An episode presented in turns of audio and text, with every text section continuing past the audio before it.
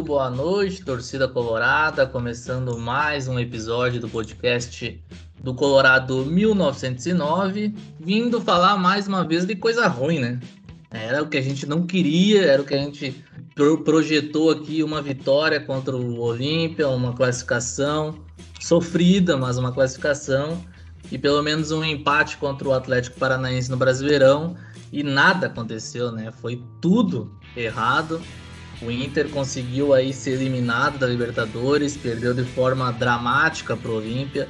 Um jogo que parecia que né, a gente classificaria, acabou sendo eliminado nos pênaltis. Mais uma vez, né, a terceira eliminação seguida do Inter nos pênaltis. E no fim de semana, um grupo já abatido, até tentou, né, teve algumas chances, mas acabou perdendo mais uma vez para o Atlético Paranaense, coisa que é rotina também quando o Inter vai visitar o time do de Curitiba. Mas antes da gente aqui falar dessas, desses jogos, né, dessa semana, dois jogos aí que a gente não queria estar tá comentando, né? Mas antes de tudo aí uma boa noite ao Ayrton e ao Diego, começando por ti, Ayrton. O que que tu me diz, meu galo? É, aconteceu o que a gente poderia imaginar, mas não queria acreditar, né?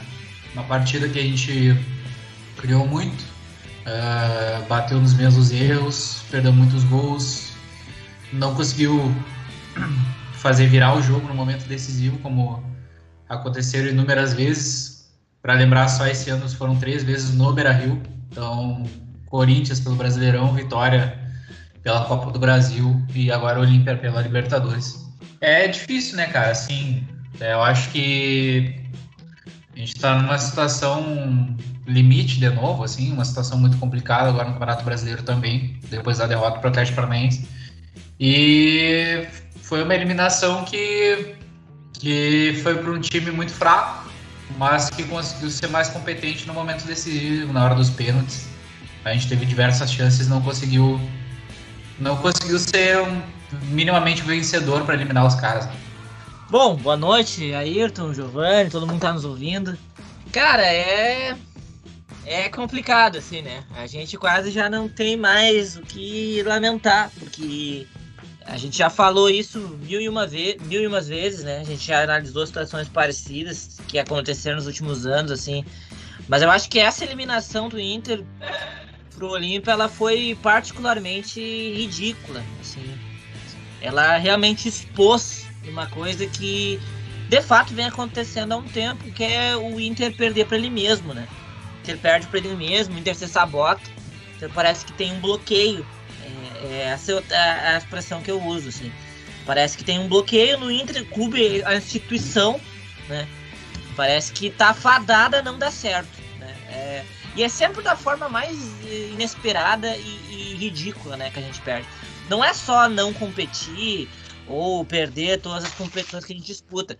Não, o Inter tem que chegar nas eliminatórias, né? O Inter tem que chegar no mata-mata, ou até, em alguns casos, tem que chegar nas finais, né?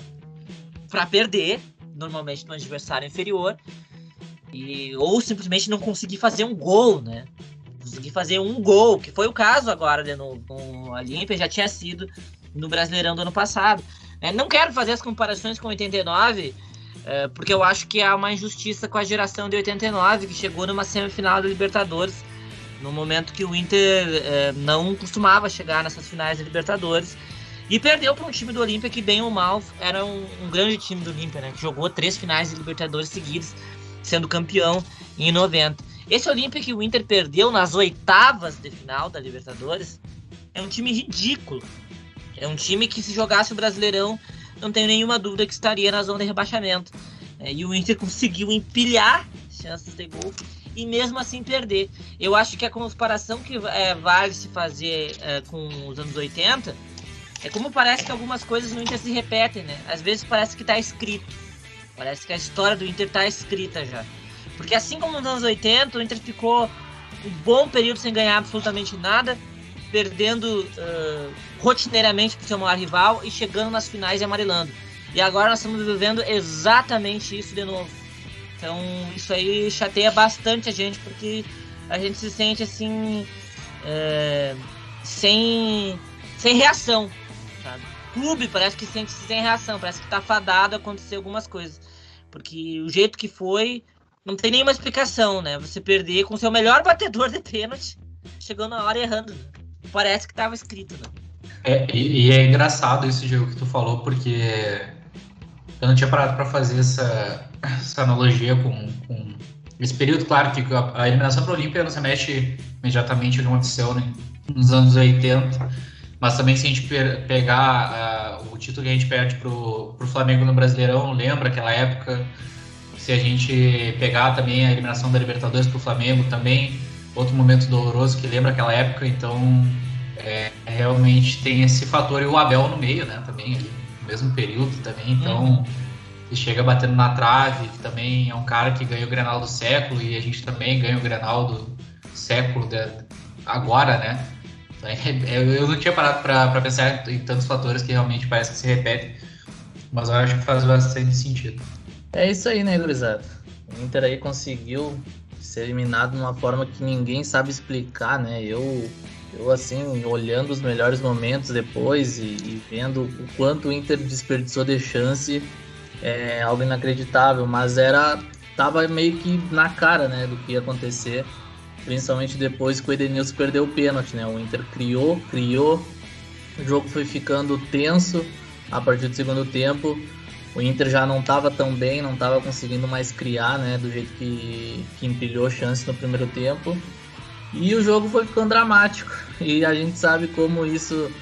A gente tá, tá calejado já, né? A gente tá acostumado com o Inter sendo derrotado dessas maneiras, né? E é triste, cara, é triste, porque o Inter teve a chance nos pés ali, com a bola na, na cal, e o Edenilson não conseguiu fazer o gol, né? No momento mais decisivo do Inter nos últimos anos, né? Claro que a gente teve o Brasileirão ali, só que é uma competição diferente agora, é um mata-mata. A gente poderia né, chegar um pouquinho mais longe e principalmente pelo que foi o jogo. O Inter teve aí acho que umas 10 chances clara frente ao goleiro e não conseguiu botar uma bola na casinha. É inacreditável, assim, ó.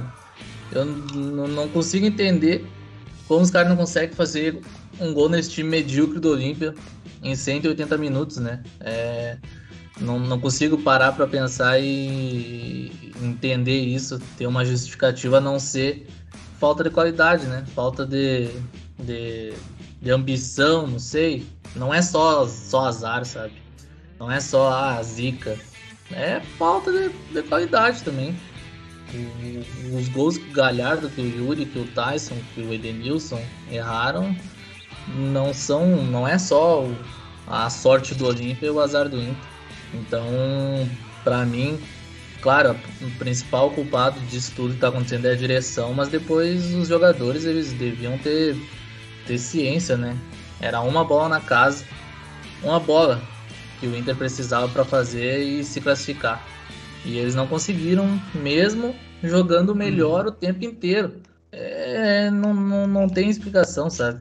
Então, eu acho que tá na hora do Inter, né, fazer algumas mudanças de verdade, né? Não ficar só falando, porque o tempo tá passando e o Inter agora já é o 15 no Brasileirão, né?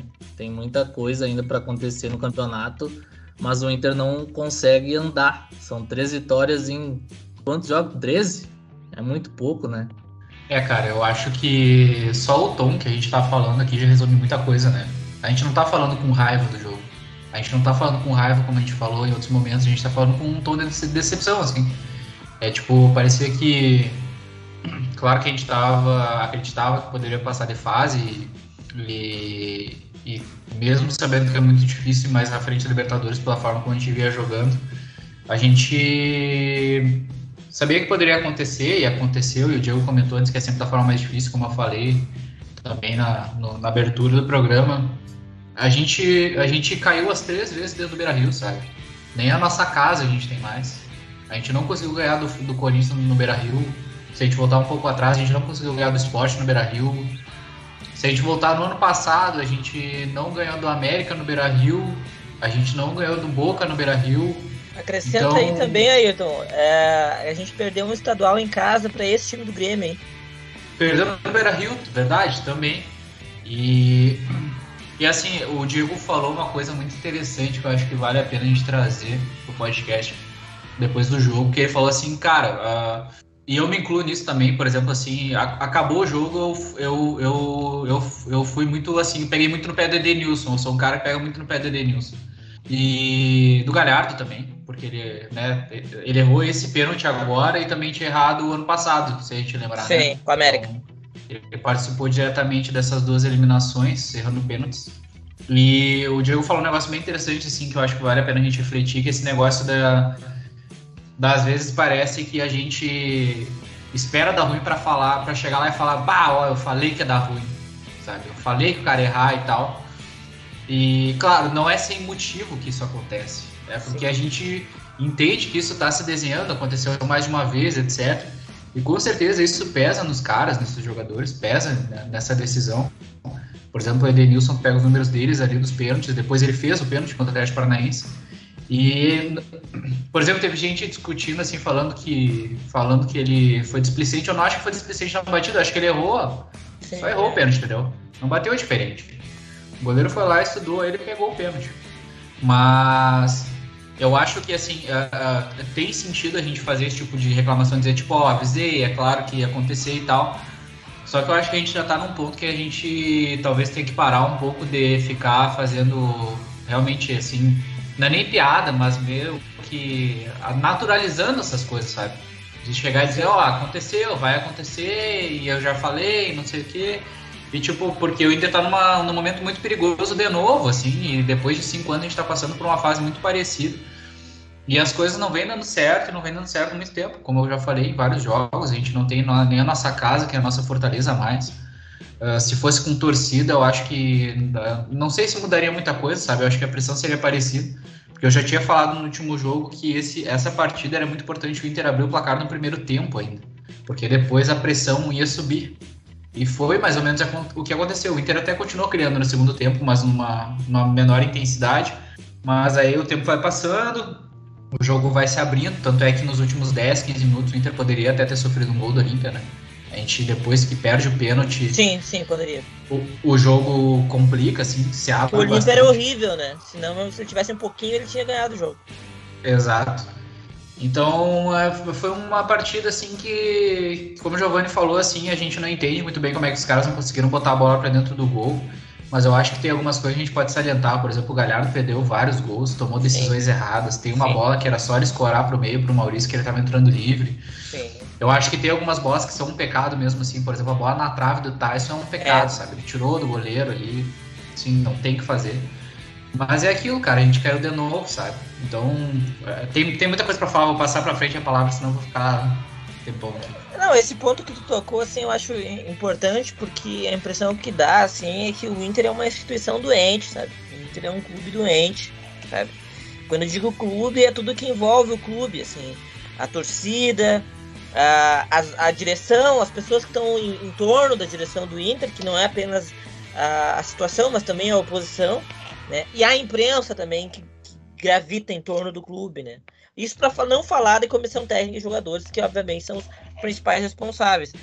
Mas todo esse entorno do Inter é um entorno doente, assim, é um entorno muito dividido, é, é, muita briga, muita picuinha, sabe? Por todos os motivos, cara. É modelo de jogo, é o profissional X que foi embora e não deveria, e aí você pode escolher qual que você quiser, né? Tem, tem para todos os gostos, né? Tem o Abel, tem o Kudê, é, outros falavam do Agui, né? E agora ele já voltou aí. Alguns até preferem o Odaí. Tem para todos os gostos.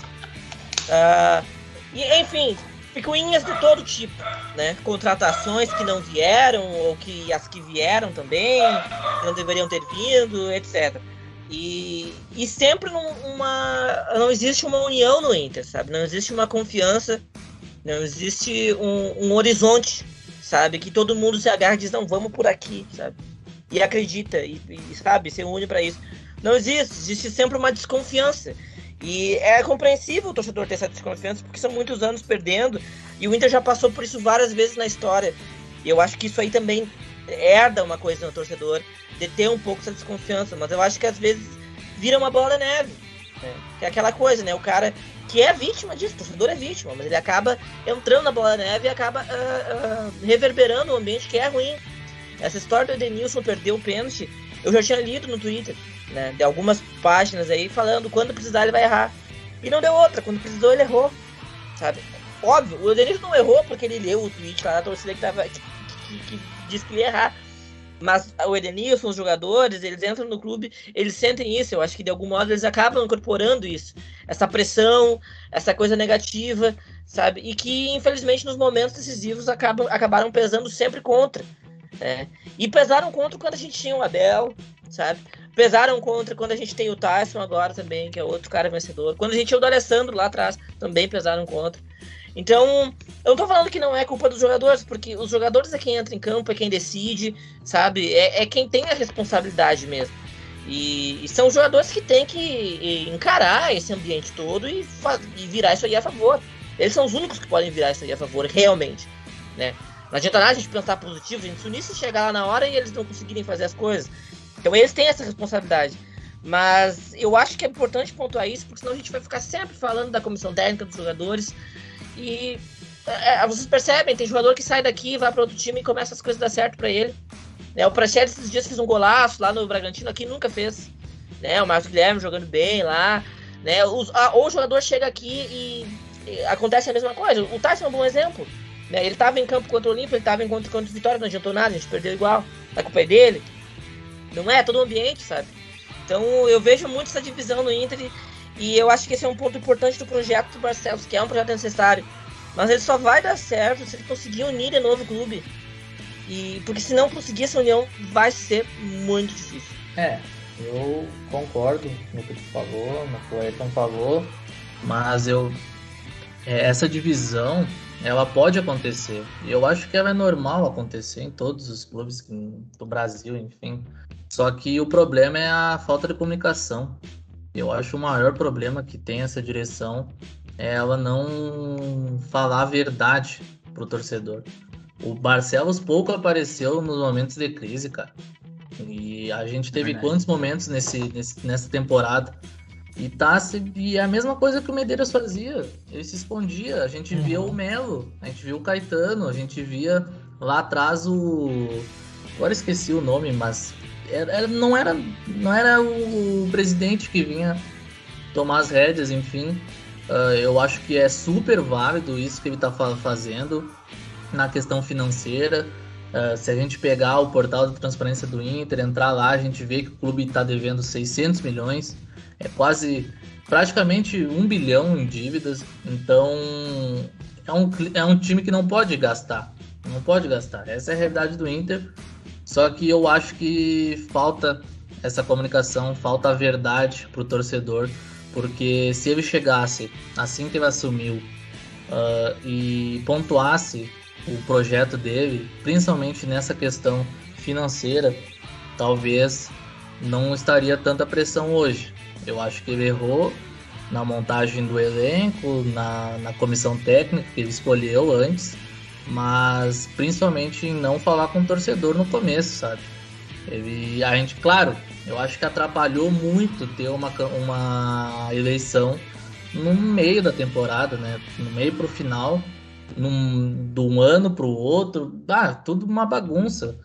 Beleza. Só que eu acho que faltou isso e ainda falta. A comunicação do Inter é ridícula, ela não fala com ninguém, ela deixa que a gente a, a gente imagine o que está acontecendo com o clube.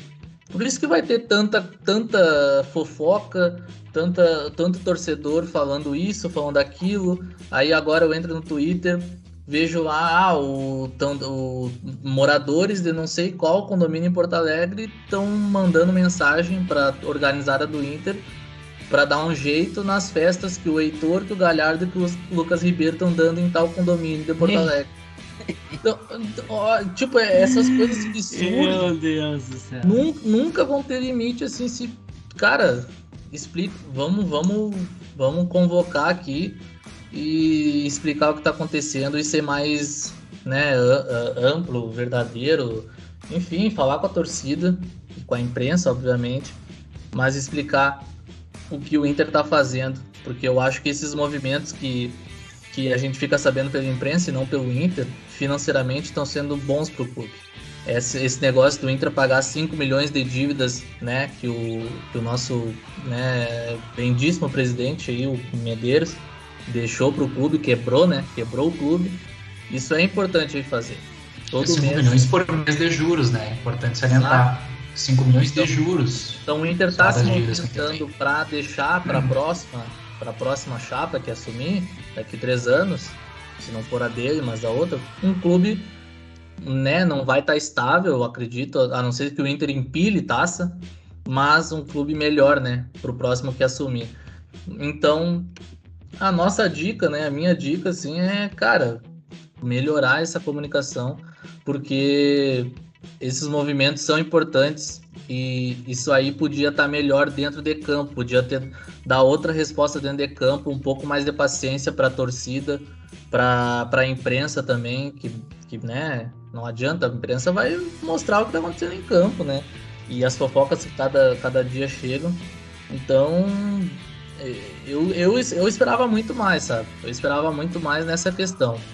Porque se não dá para tu pegar e desmanchar um elenco como a gente queria e como a torcida quer, de, porque indivíduo o clube ainda mais, né? Se tu pega e simplesmente rescinde contratos, então fala que é um passo de cada vez. Fala que na próxima temporada o Inter vai estar tá mais estável, vai poder fazer uma pré-temporada, vai poder fazer outros movimentos. Aí agora já estão falando que o, o João Patrício Herman tá para ser demitido, o Paulo Brax está para ser demitido. Então, pá, cara, é, a gente fica sabendo essas é, coisas. Se isso acontecer, é. vai ser um erro. Pois é, e, e aí, cara, como, para onde vai esse projeto, sabe? Daí chega outro cara aqui, um, outro executivo, sei lá, e vai ter que ser adaptado de novo, né, à realidade do clube. E se for um cara incompetente, né, que saia uh, comprando jogadores a rodo e endividando o clube, Sabe? Essas não, daí... eu quero que aconteça, né, cara? É, então, por isso que, que eu acharia muito melhor a gente estar tá passando por uma fase de transição, mas que a gente saiba que está passando por uma fase de transição.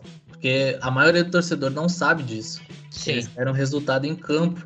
Então, deveria partir da, da, da presidência, né, da diretoria. Sim, é, e, é, e é natural que o torcedor, assim, eu, eu acho que o primeiro é importante a gente falar que a gente não está colocando culpa na torcida nem nada sobre a divisão. O torcedor, ele tem o direito de estar tá indignado, de não, não aceitar mais as coisas que estão acontecendo. E mas eu acho que essa eliminação para o Olímpia, assim como foi a do Vitória, tudo isso é só o, a, o, ponto final de uma construção que vem desde a, desde a final da Copa do Brasil, desde aquele período a gente está num momento muito bélico no Inter de divisão, onde, por exemplo, a gente tem muita divisão sobre os principais jogadores do Inter, se eles são bons o suficiente ou se não são, já deveriam ter saído ou não. Daí uma parte da imprensa ama os caras, outra parte da imprensa odeia Sim. os caras para pensar, até na comunicação do Inter a gente tem uma divisão, por exemplo, uma aula pró baldaço, uma aula, uma aula pró vozes, sabe? A gente tem uma divisão em tudo. E, tipo assim, é, é, é natural que no futebol não se, não se exista uma unanimidade, não sendo um time vencedor que tá ganhando, que daí tá tudo certo. Mas Uh, se a cada, cada momento que o Inter chegou, bateu na trave e não deu certo, ou foi eliminado de uma forma vergonhosa, certo? cada vez mais se acirrou os lados. Se a gente voltar um pouco atrás, a gente vai lembrar do Kudê, que tem gente que falou que o Kudê foi o melhor, é o melhor técnico do Inter em 20 anos, porque Sim. fez um bando, um bando de naba jogar. Daí, para outras pessoas, o Kudê foi o pior técnico porque não ganhava Grenal. Então, é, é tudo muito 880, e isso acabou levando no ponto de ruptura. A ruptura por si só já diz, é a palavra que diz que tipo, nós vamos quebrar com isso. E a partir do momento que tu quebra, porque existem pontos muito diferentes. Existia algo que era que existia uma posição muito alinhada para um lado e uma posição muito alinhada para o outro e que ainda existem só, só que não, não, não teve a ruptura no trabalho como foi prometida, porque os jogadores se manteram, as minhas figuras se manteram, se trouxe um técnico que não que não estava preparado para comandar esses caras, para potencializar esses caras. Então tudo foi feito pela metade, tudo foi feito de uma forma muito abrupta só para dizer que nós vamos mudar, porque a partir de agora nós vamos dar o passo que falta e não dar o primeiro passo de um novo projeto. Se pensou que a gente ia partir dos 70% para chegar no 100%, sendo que a gente deveria estar tá pensando em construir os primeiros 50% nessa temporada. Então, só que falta ser transparente, né? Falta ser transparente para falar isso para a torcida, como o Giovanni comunicou. Então, isso, a, a, cada momento que o Inter falha, são as mesmas figuras, os mesmos jogadores que não saem, e tem questão financeira que o time também não consegue reformular, que nem a gente falou, não adianta a gente pedir uma limpa, sendo que não tem como liberar esses caras, esses caras precisam ser negociados. Só que daí foi lá, se deu uma renovação de contrato com o Patrick, uh, tava até se cogitando em renovar o contrato do Denilson agora, em vez de vender ele, por medo de perder o jogador, né? E eu também vi algumas declarações dizendo, por exemplo, da vinda do Juliano, que ele foi pro Corinthians, que era tipo assim, ah, o, tal jogador ganha quanto lá no Inter? Ah, tal jogador ganha tanto, então eu vou querer ganhar mais que esse cara, porque esse cara não ganha nada, etc. Então, é, e, ah, essa questão do, do Edenilson também de, de, querer renovar ele, porque daí no caso seria uh, se vendesse ele não teria peça de reposição, sendo que o Juliano acabou de ser contratado pelo Corinthians, né? Para ver como as coisas não, não batem. Mas tudo que a gente está vendo, eliminação para Vitória, eliminação agora para Olímpia, é, é tudo uma consequência de um período que vem de muito contraste em tudo, assim, tudo, tudo, feito pela metade. A diretoria antiga teve muitos problemas, a diretoria nova está tendo outros problemas. Isso eu concordo. O Barcelos aparece realmente muito pouco, assume muito pouco dessa responsabilidade e parece que ele não quer assumir que a ruptura dele não, não teve a estruturação, ele não construiu os pilares para essa ruptura. A gente é. comentou, acho, no último podcast que quando a gente apoiou a campanha dele, já se sabia que ia vir o Ramires, ia vir o Tyson, e muito do projeto era baseado nisso. Mas não se falava, por exemplo, dos jogadores saírem, e, e também não se esperava a campanha do Abel, então foi muito atrabalhado todo esse processo. É, é uma, uma sucessão de, de intrigas, de projetos mal feitos, né? E tudo vira uma bola neve muito grande e muito difícil, sim. Eu concordo que essa direção é, se tem alguém que poderia ter começado a mudar esse cenário todo, é essa direção. Né? Porque esse cenário ele foi se configurando na gestão do Medeiros, né? a, com o crescimento da oposição, né? E, e deu uma oposição que eu acho que é sadia para o clube e que, que, era inclusive necessária, por causa que a gestão Medeiros estava há muito tempo. A gestão Medeiros não, mas quem estava alinhado à gestão Medeiros estava há muito tempo governando o clube e governando o clube de uma maneira que há muito tempo não dá resultado para o Inter, pelo contrário, dá resultados bem negativos, né? Uh, a gente caiu para a segunda divisão, né? Há cinco anos, tem gente às vezes que esquece isso. Inter caiu para a segunda divisão, fazendo as coisas com um modo operante que a gestão Medeiros não rompeu com esse modo operante, né? Ela, pelo contrário, ela seguiu com ele e, e ela uh, geriu o clube de uma maneira muito irresponsável e, e muito burra, principalmente, né? A gestão Medeiros não fez a reconstrução que o clube precisava fazer. E eu concordo, sim, que o torcedor não é culpa, culpado, mas o torcedor é muito manipulado também e é muito facilmente manipulado, né? Porque tem gente que desde que o Inter voltou para a Série B vende para a torcida que o Inter fez uma reconstrução, que o Inter fazia uma reconstrução. Inclusive foi usada essa palavra, né? A torta é direito aí, ali pelos anos 2017, 2018. Quando na verdade né? Esse termo foi usado apenas para minimizar as cobranças que vinham em cima dos resultados que o Inter estava alcançando naqueles anos, que foram resultados muito insuficientes. Se a gente lembrar que o Inter não venceu a Série B. Você foi um time, o único time grande, agora o Cruzeiro tá aí, né, para bater esse mas foi o único time grande que caiu para a Série B e não venceu ela. Não venceu. Não venceu o estadual daquele ano, perdendo a final pro Novo Hamburgo, né? E então eram resultados muito insuficientes, principalmente porque o Inter gastou muito naqueles anos. Essa foi outra coisa que foi acobertada durante aqueles anos. E o torcedor caiu, né? O torcedor caiu nessa. Então eu concordo, a torcida não é culpada, mas ela é muito manipulada, muito facilmente manipulada. Eu não sei se são as redes sociais, se era assim no passado, com os outros meios de comunicação, não sei. O fato é que teve gente né, que inclusive teve trabalho no clube, que trabalhou muito para omitir da torcida os gastos que o Inter estava fazendo e para vender para a torcida que o Inter estava fazendo uma reconstrução que não estava fazendo. Não estava fazendo. O Inter não fez nenhuma reconstrução em 2017, 2018. O Inter não reconstruiu sua base, que ainda tem dificuldade de lançar jogadores. O Inter não vendeu jogadores naquele período. O Inter não fez uma base no sentido de um, um modo de jogo. O Inter não. Nenhum treinador. O Inter estabeleceu para a Série B. Muita gente fala que o Odair subiu com o Inter. Isso é mentira. O Odair assumiu nas últimas três ou quatro rodadas da Série B. Quem subiu com o Inter foi o Guto Ferreira, que também não montou aquele time e pegou o, carro andando. Então, se a gente for em termos de projeto, as coisas vêm dando errado desde aí. Desde aquela Série B atabalhoada, comandada por gente que não, parece que não consegue olhar cinco palmas na frente. Parece que só consegue olhar para a próxima partida. É, as avaliações que certos influencers, certos comunicadores faziam naquele período e ainda fazem, é sempre pensando no próximo jogo. Eles não conseguem olhar, sabe, aonde é que o Inter quer chegar. Isso aí nunca foi colocado, sabe, durante aqueles anos. Então tudo isso foi feito naquele período. E eu acho que uma coisa que foi feita é que se apostou muito alto numa base de jogadores que não era suficiente para ganhar títulos grandes, mas que apostaram que seria. Então apostaram que o Edenilson, o Patrick, o Dourado, o Cuesta ia ser a base para ganhar título grande. E não são suficientes para ganhar título grande. E aí hoje a gente tem essa pluralidade de todos esses jogadores. Quando na verdade eu acho que eles são bons jogadores, eu acho que eles poderiam ter sido campeão, campeões em outro contexto, mas eles, como protagonistas de uma base para ser campeão, não é suficiente. Mas teve gente que endividou o clube para isso. Endividou o clube apostando nesses caras para ser campeão. O projeto era só ser campeão, não tinha nenhum outro projeto. O projeto não foi campeão, perdeu duas finais, endividou o clube e deixou essa base aí que, né, não são maus jogadores, mas que não são os jogadores suficientes para ser campeões.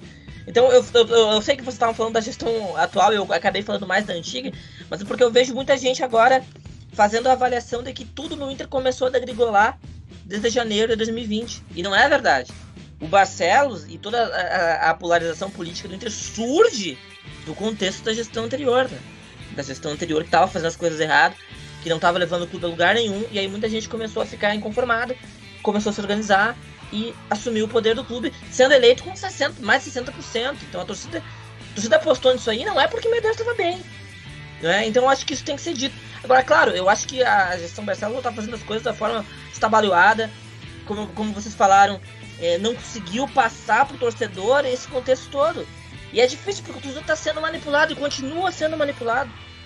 Então, eu concordo, acho que passou da hora da gestão se posicionar, apontar o dedo, puxar o torcedor para si. Porque tem gente que está disputando o torcedor com a direção do Inter. Essa, é a verdade, né? Gente que não está no clube e que, de certa forma, também está sabotando o que está acontecendo no Inter. Ah, dado todo esse contexto aí, é, é até importante, né, a gente falar sobre isso aqui, porque como tu falou, o torcedor ele é manipulável, querendo ou não, e, e sem essa transparência da diretoria em puxar esse carro-chefe, de pegar e falar a verdade, né? O que está acontecendo, vai acabar acontecendo isso aí, né? Vai, a gente vai acabar sempre nessa bola de neve aí de que os erros não, come, come, não começaram lá atrás e sim só agora. E eu vejo, e, e, não só na questão da torcida, essa diretoria ela não se mexe em questão da imprensa mesmo. Sim, também. A imprensa às vezes fala uns negócios que prejudica a imagem do clube e o, e o, Inter não se posiciona. O Inter, o Inter vai lá e faz notinha de agradecimento à sala de redação, sabe? Há uns velhos lá que estão há 60 anos no mesmo programa, né? Batendo no, no clube, enfim. Mas acho que é importante a gente voltar lá para 2016, 2017, quando o Medeiros assume, porque aconteceu de forma tudo errada, né?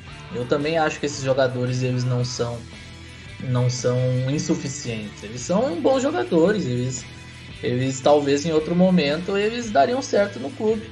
E aquele momento era justamente para a gente decidir um treinador, a gente apostar na base e não fazer contratações caras. Eu me lembro até hoje de, um, de uma matéria que o ZH fez, que o Inter estava contratando melhor que o Grêmio em 2017 a gente viu o fim, né? A gente viu o fim. Eu, cara, se você. Foi o time mais caro do. Foi a equipe mais cara montada para disputar uma Série B, né? Exato. Não ganhou igual. E se vocês jogarem no Google aí, os nossos ouvintes e nós aqui da bancada, a gente acha lá uh, essa matéria falando que o Inter estava contratando melhor que o Grêmio em 2017, no ano que né, a gente subiu em segundo, né? E o Grêmio foi campeão do Gauchão, foi campeão. Não, do Gauchão não, foi campeão da Libertadores. Da Libertadores. Fez um ano espetacular, conseguiu vendas e revelou jogadores. Fez tudo que um clube tem que fazer, né? Revelar jogador e ganhar título. E o Inter, né, se endividou no momento crucial do clube, onde não podia sair gastando, onde era para ter um projeto de reestruturação de verdade que fizesse o, o Inter voltar para disputar títulos depois, com o tempo, mas voltar né, financeiramente saudável, né, cara? Hoje a gente está aí batendo.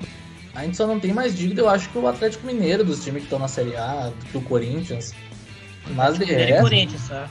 é, é uma coisa ridícula o quanto de, que a gente gastou para fazer um time subir em segundo lugar, né? Então, aquele momento era pra gente ter escolhido um treinador decente, né? Que, que arrumasse o projeto. Que fosse o Odair, cara. Que fosse o Odair começar ali. E montar a base com os jogadores da base também. E trazer algumas peças. E daí, quem sabe depois, trazer o Edenilson, trazer o Vitor Cuesta, trazer algo, essas peças que estão hoje, talvez eles dessem certo no, em outro momento. Mas não, fizeram tudo atrapalhado, botando uh, os pés pelas mãos. Então a gente acabou entrando nesse, nesse ciclo vicioso, né? Agora, porque o que está acontecendo com o Inter é só uma repetição de erros. E por, por isso que é tão importante essa direção atual chegar a esclarecer, não só com a torcida, mas com a imprensa, bater de frente e explicar o que está acontecendo, porque a, a, gente sabe que em campo a gente não está bem, mas fora dele é uma coisa assim que, que o clube não era para estar tá passando agora, justamente por ter caído para a Série B. Hoje a gente tem uma das maiores dívidas do país, então essa dívida não veio dessa gestão, não começou em fevereiro essa dívida. A dívida começou lá em 2016, 2017, quando o Medeiros assumiu o Inter. É, cara, eu acho que a gente tá falando muito sobre todo esse contexto, todo esse período, né? A gente não tá falando tanto do jogo do, contra o Olímpia, mas eu acho que é, é importante quando a gente fala dessas eliminações é falar tudo que aconteceu nos últimos anos e que nos fez chegar até esse ponto, né? Tipo, as coisas não acontecem. É, não, não foi uma eliminação esporádica, como acontece que tu tem um time melhor, joga contra um pior numa competição, a bola não entra e a gente cai fora. Não foi isso que aconteceu. Aconteceu porque repetiram cenários do que já tinha acontecido antes, como eu falei antes. A gente caiu nos pênaltis de novo, nosso goleiro não acerta um canto, nenhuma cobrança, assim como foi o Marcelo Lomba contra o Boca Juniors. Uh, o Galhardo perde o pênalti de novo. Uh, o Edenilson também é um jogador que acabou falhando de novo no momento decisivo. E, mas eu acho que uh, tem todo esse período, todo, tudo isso que aconteceu e as dívidas que a gente tem, que nos trava muito para fazer uma reformulação do elenco, que era algo que a gente queria muito para essa temporada. Mas eu acho que o período principal que a gente realmente vê uh, uh, o início desse estopim, assim, né? É justamente naquele período de saída do Cudê ali, né? Eu acho que quando o Cudê sai ali, uh, quando aquele período do Barcelos já ser um candidato para a chapa de oposição contra o Medeiros, a gente apoia o projeto do Barcelos para escapar de um problema gigantesco, como a gente já falou aqui antes, que é o endividamento absurdo do Inter. Se a gente pegar esse time de 2017, onde a gente faz as principais contratações, né? Patrick, Edenilson, Cuesta. Depois desse ano, a nossa grande contratação é o Guerreiro. A gente fica duas, três temporadas sendo Guerreiro a principal contratação do Inter, né? E o Sobs ali no meio termo. Mas é, e praticamente, também... praticamente o Nico Lopes foi contratado para a segunda divisão, né? Porque ainda Sim, é, o, o, Nico, o Nico veio em 2016, mas não joga, né? É. Então, olha, olha só, a gente montou um time em 2017, depois essa gestão passou fazendo só contratações horríveis. Richelli, Bruno e caras, Silva. muito caras. É. E, e, caras, e caras, exatamente. Algumas que até deram muito azar, por exemplo, o Galdesani, que machucou o joelho sem nem jogar, né? É, mas que é um jogadorzinho, então, né? Ninguém sabe onde tá esse Sim. Mas daí é até azar a gente deu, sabe? Tipo, ele nem teve Sim. opção de mostrar o futebol dele, né? Então, mas eu acho que, que pegando mais esse período recente, digamos assim, começa justamente no período do Cudê, né? Que a gente vê que era uma, tinha uma questão política muito forte ali por trás e que até hoje Uh, tem influenciador que fala que, por exemplo, como é que o Inter demitiu o Caetano, sabe? Que é o maior do Brasil. e bate etc. nisso até hoje, né?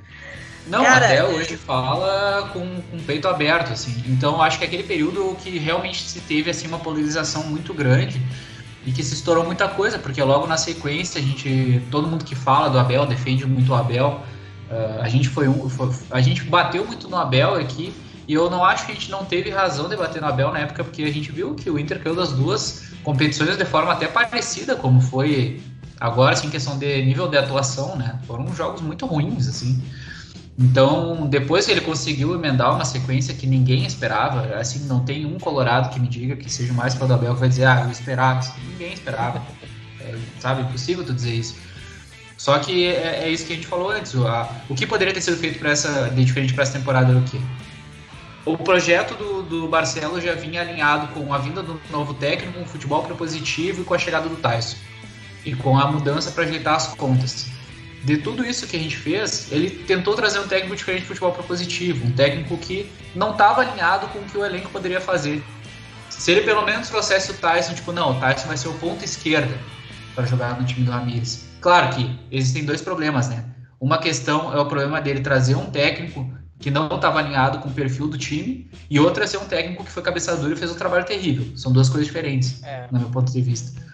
Mas a, a, gente tentou achar soluções que não se encaixavam, nada se encaixava. E daí a gente não conseguiu, não conseguiu vender esses caras. Esses caras, em diversos momentos, tiveram propostas para serem vendidos, como o próprio Denilson, o próprio Patrick, e sempre se achou que o Inter precisava conseguir jogadores para repor esses jogadores. Que, no fim das contas, vai existir uma vida sem eles também. Só que essa vida sem eles precisava existir no momento do início dessa temporada. Claro que foi muito rápido, a gente não teve, não teve um tempo de transição, acabou a temporada já iniciou outra, mas era o período mais viável. Eu, daí eu acho que até vale a pena, Diego, tu comentar sobre aquilo que tu falou de, de dessa ruptura, né? Talvez o, pra ti, na tua opinião, o caminho mais interessante seria talvez ter mantido o Abel naquele momento com a mesma equipe para dar o primeiro passo, né? É, eu acho que essa direção ela tá pagando muito pela inexperiência, né? Uma inexperiência muito grande. Mas o projeto é bom, o projeto é necessário. É, e aí por isso que a gente bateu tão nessa da comunicação, né? Eles têm que conseguir vender para a torcida esse projeto, coisa que eles não conseguiram.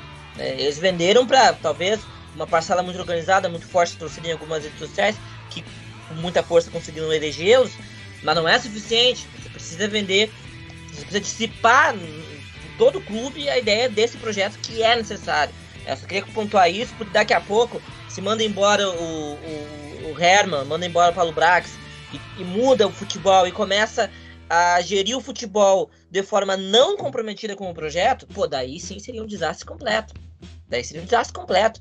Porque a única coisa que sustenta essa direção ainda é o projeto deles. De deixar um clube sustentável, forte, que é o que a gente quer. Começa por aí. Eu acho que o projeto tá certo. Agora, eu acho que eles estão sendo e foram muito inexperientes de quererem fazer uma ruptura muito muito brusca, né? Darem sua cara logo de imediato para o clube, né? Sem ler muito o contexto do clube, né? O contexto do ano do time e principalmente das pessoas que estão dentro do clube, que estão envolvidas com o clube, né? Os jogadores, né? Ah, e, e, mesmo a torcida, a imprensa, né? Parte da imprensa que a gente está vendo que tem um papel muito importante. Então eles tiveram uma leitura é, muito inexperiente, eu acho, nisso, e tentaram logo dar a sua cara pro time, fazer as coisas acontecerem, como se fosse um futebol manager ali que você pega e sai fazendo as coisas e não tem ninguém. Você não tá lidando com gente, né? Gente que, que tem contaria, que tem seus próprios interesses.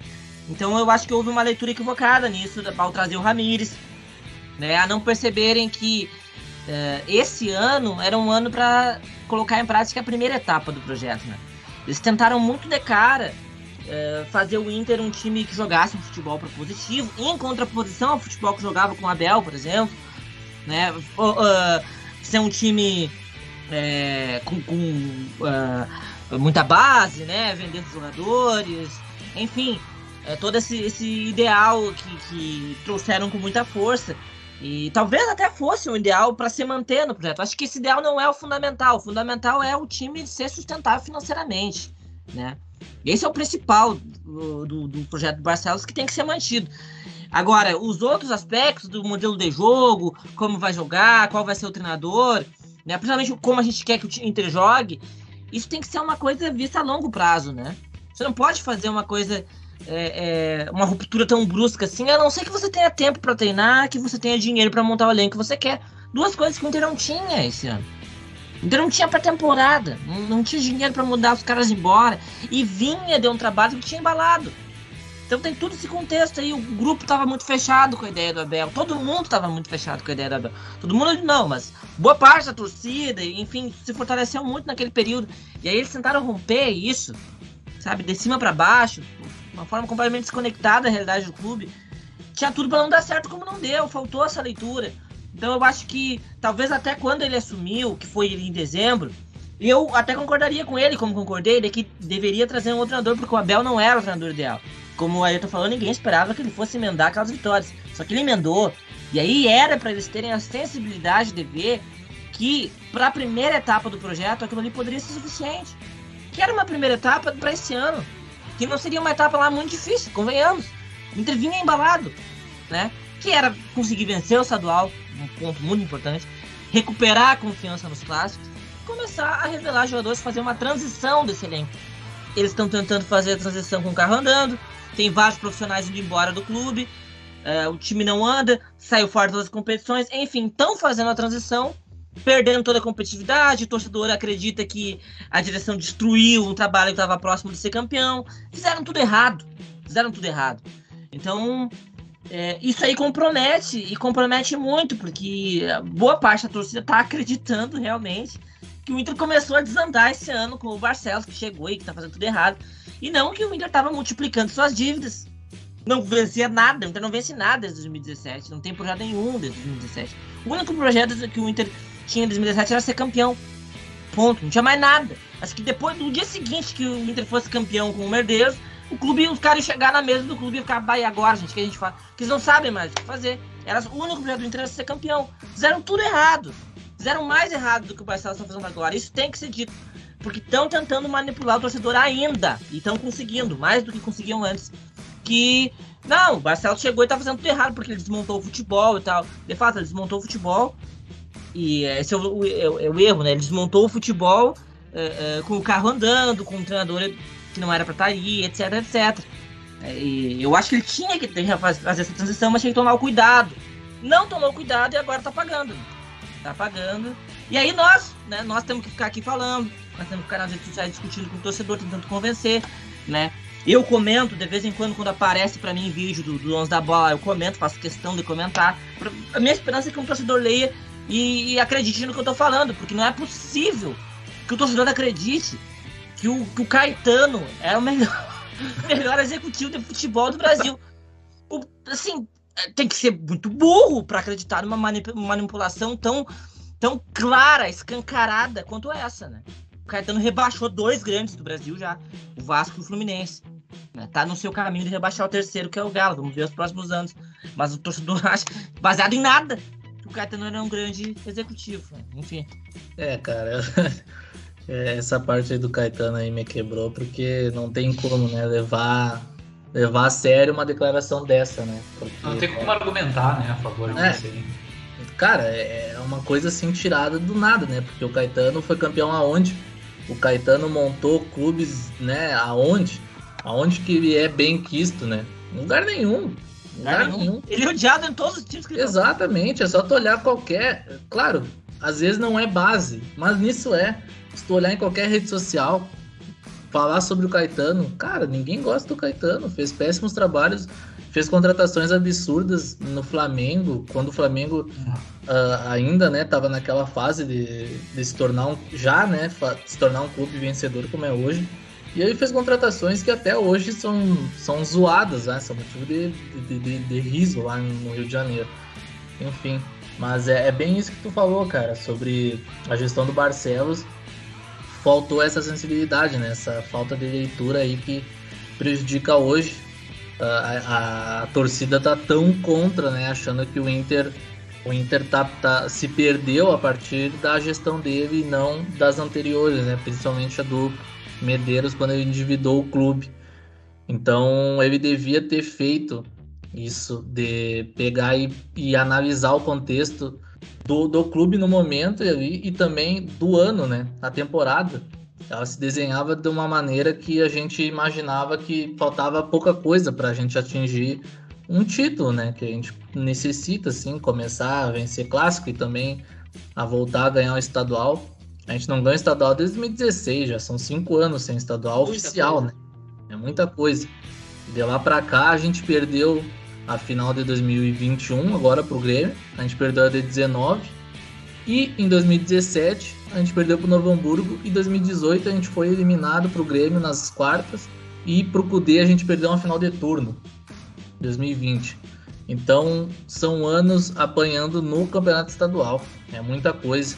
Então a gente precisava dar esse primeiro passo e faltou essa leitura mesmo do, da gestão do Barcelos em querer dar é, é, o início já, né, do projeto, da cara dele, da cara do Brax, logo de cara, depois de um campeonato que a gente fez, né, de, de recuperação, querendo ou não, o Abel mesmo ele tendo começado mal, ele se recuperou e levou o Inter à disputa do título até o final.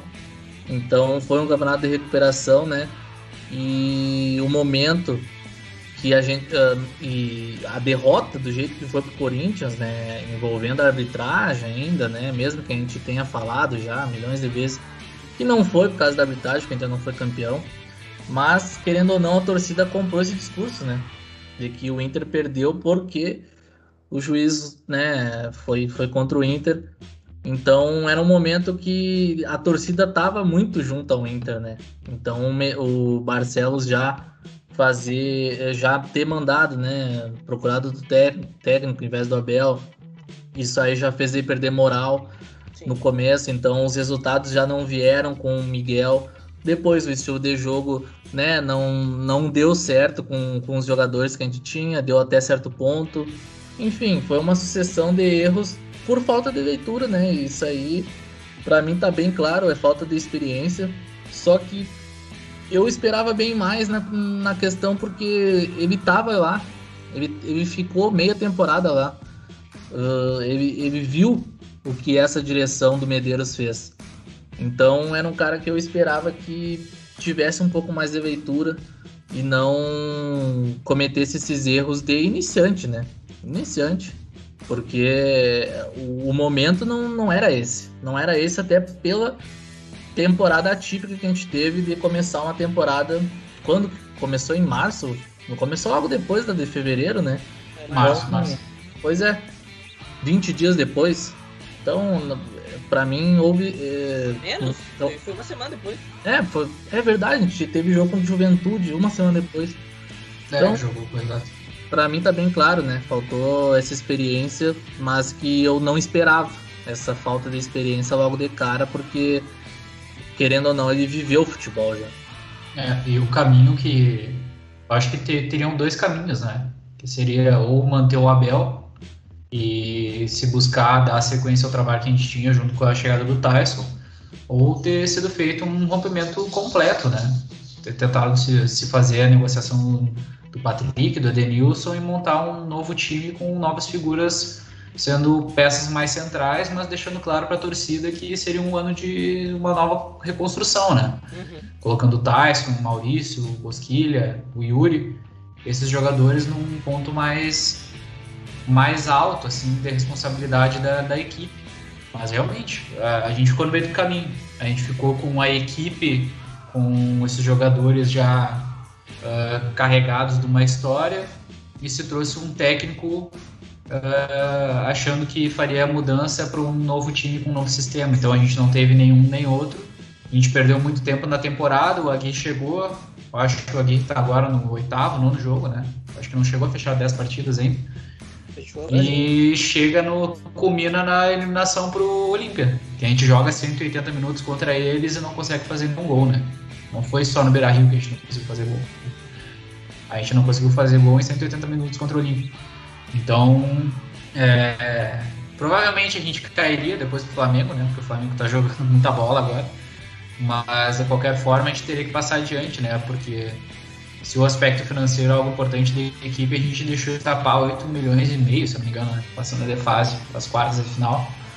E e, e mais uma vez caiu cedo, até nos prognósticos da, da equipe, das, da renda e da, da parte financeira do, do time, vai conseguir ser um pouco salvo pela venda agora do Tobias, mas muito trabalhado, né? A gente, na realidade, no segundo semestre, a gente está tentando começar uma nova temporada, mas brigando lá embaixo, né?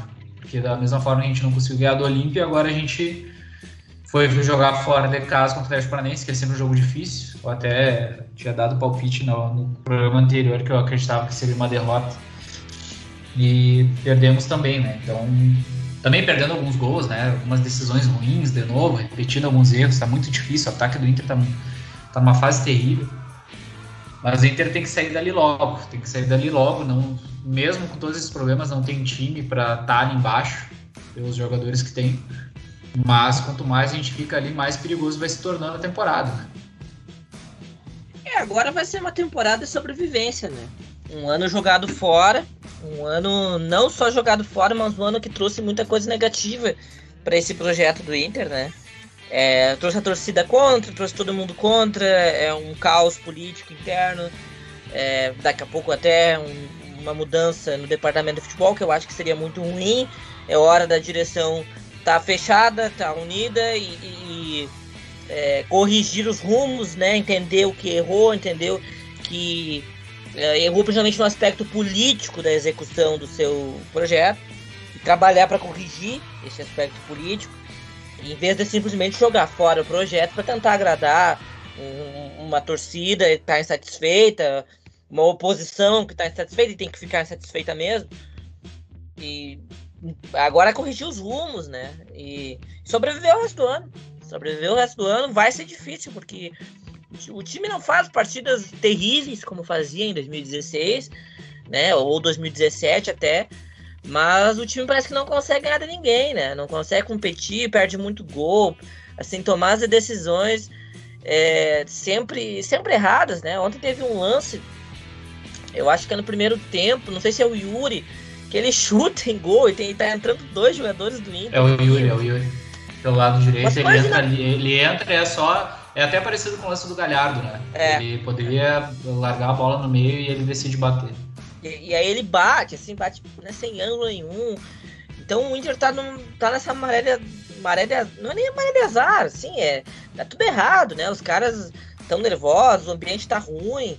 E agora não tem outro jeito, tem que começar a ganhar partidas, vai ter que achar vitórias aí, vai, vai ser sofrível, o resto do ano vai ser sofrível. E tem que sair dessa zona aí.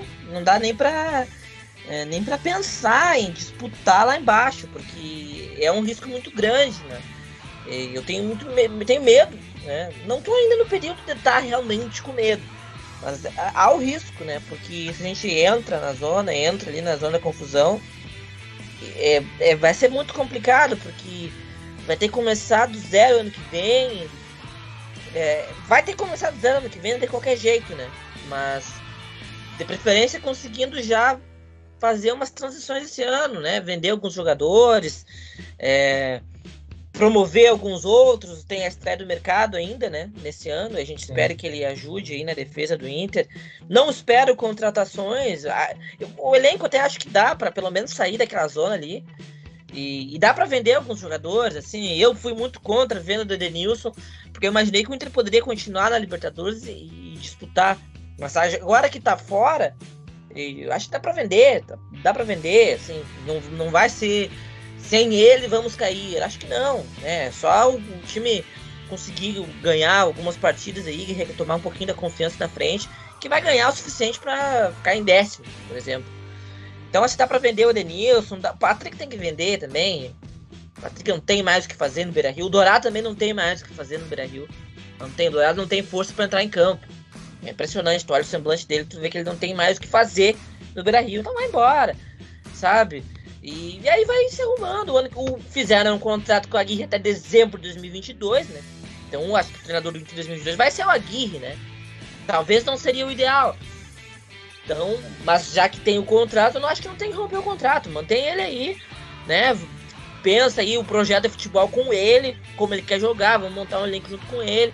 Tem que fazer isso, né? Não é só vencer o próximo jogo. Eu vou falar de novo, tem para a torcida que só pensa no próximo jogo.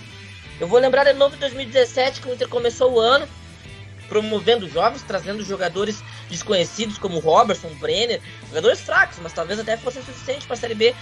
Aposto no Zago, né? Aí é impressionante. Começa a Série B, o Inter vence um jogo, começa a perder alguns jogos, começam a chegar reforços, Marcelo Serino, Edenilson. O Edenilson chegou no início da Série B, Sim. não chegou no início do ano. No início da Série B, assim, o momento que já era para ter a base do elenco pronta. Começa a chegar os jogadores caros. O, o, o pobre do Zago nem teve tempo de utilizar aquele jogador, foi mandado embora. Então, que, sabe, não estavam pensando só no próximo jogo, não estavam pensando no, no, final da Série B. Então, foi assim que o Inter conduziu o seu futebol. Não pode conduzir assim de novo, sabe? Tem o resto do ano aí para fazer suas mudanças e tem que pensar 2022 pensando em dezembro, de preferência. Talvez até pensando em 2023 já. Né? É a minha esperança, é a minha única esperança. É, cara, tu tocou num ponto certo aí, né, cara? É parar de fazer essas loucuras, né? Porque se o Inter continuar com essa visão de que é tudo para ontem, né? Tudo para o próximo jogo, o Inter nunca mais vai sair dessa, vai ficar num ciclo aí que a gente vem, vem né, se repetindo desde 2017. Então, se fez o contrato com a Aguirre até 2022, mantém o cara, vai até o fim vai trabalhando essa base, né? A, a, próxima, próxima temporada, eu acredito que dos nomes que a gente né, sempre está ventilando aqui, bah, esse cara tem que sair, né? Estou o Dorato, estou Edenilson, Patrick. Eu acredito que ninguém fique pro ano que vem, acho bem difícil. Então é ir fazendo uma base com, com o que tem, porque o que tem não é para praticar um futebol sofrível, porque eu, eu vendo os jogos, os últimos jogos, assim, cara, não, não foi um futebol assim horrível, sabe? Era pro Inter ter vencido. E contra o Atlético Paranaense, eu até falei no grupo, o Inter, cara, o Inter, a partir do momento que o Aguirre soltou o time, o Inter podia ter feito gol. O Inter podia ter vencido, empatado com o Atlético. O Atlético também é um bom time o Inter foi lá e jogou, sabe? Quando quis jogar, jogou. Então dá para fazer um time com essas vendas vai entrar um pouco de caixa, querendo ou não. Eu acredito que, que o Yuri possa ser vendido logo em seguida. Dá para conseguir um dinheiro ainda com o Patrick, com o próprio Dourado. O Edenilson vai sair. Ele, ele, né, o Inter ofereceu um contrato aí, né, na casa dos. Um, aumentou o salário, no caso, né? E ele não quis, então é um momento que o Inter tem que aceitar e, e ir para frente, né, cara? Seguir a vida. Então, é o momento de não fazer loucura, continuar o projeto financeiro, mas também não pensar somente no futebol que nem a curto prazo, né? Que nem o João Patrício Herman já falou, ah, não vencemos o curto prazo que com o Miguel Angel. Cara, tu fez a burrada já, sabe? Tu fez a burrada, então aceita e aceita que errou e fala pra torcida que errou, sabe? Seja honesto. Então, a partir do momento que tu, tu fez a cagada e todo mundo pode fazer a cagada, admite, admite e segue a bola. Então acho que o Inter tem que começar é, é. A, a, pensar de vez assim, né, no projeto, porque financeiramente é um, é um negócio que pode deixar o clube saudável, então dentro de campo pode ter resultado também, né? É, eu acho que, que tudo isso vai de encontro ao que a gente falou da ruptura assim, do, do projeto. Eu acho que agora é o momento e como eu falei antes, uma das soluções era manter o elenco, manter o Abel, e a outra seria, pelo menos do meu ponto de vista, na minha opinião, né, seria fazer realmente um rompimento com a venda de algumas figuras para tentar construir uma nova equipe a partir do Tyson, do, do Yuri, de alguns jogadores. E esse momento é agora também. É o momento que a gente tem. A gente já caiu fora da Libertadores, já caiu fora da, da Copa do Brasil, e é a nossa chance de fazer uma reconstrução para o ano que vem.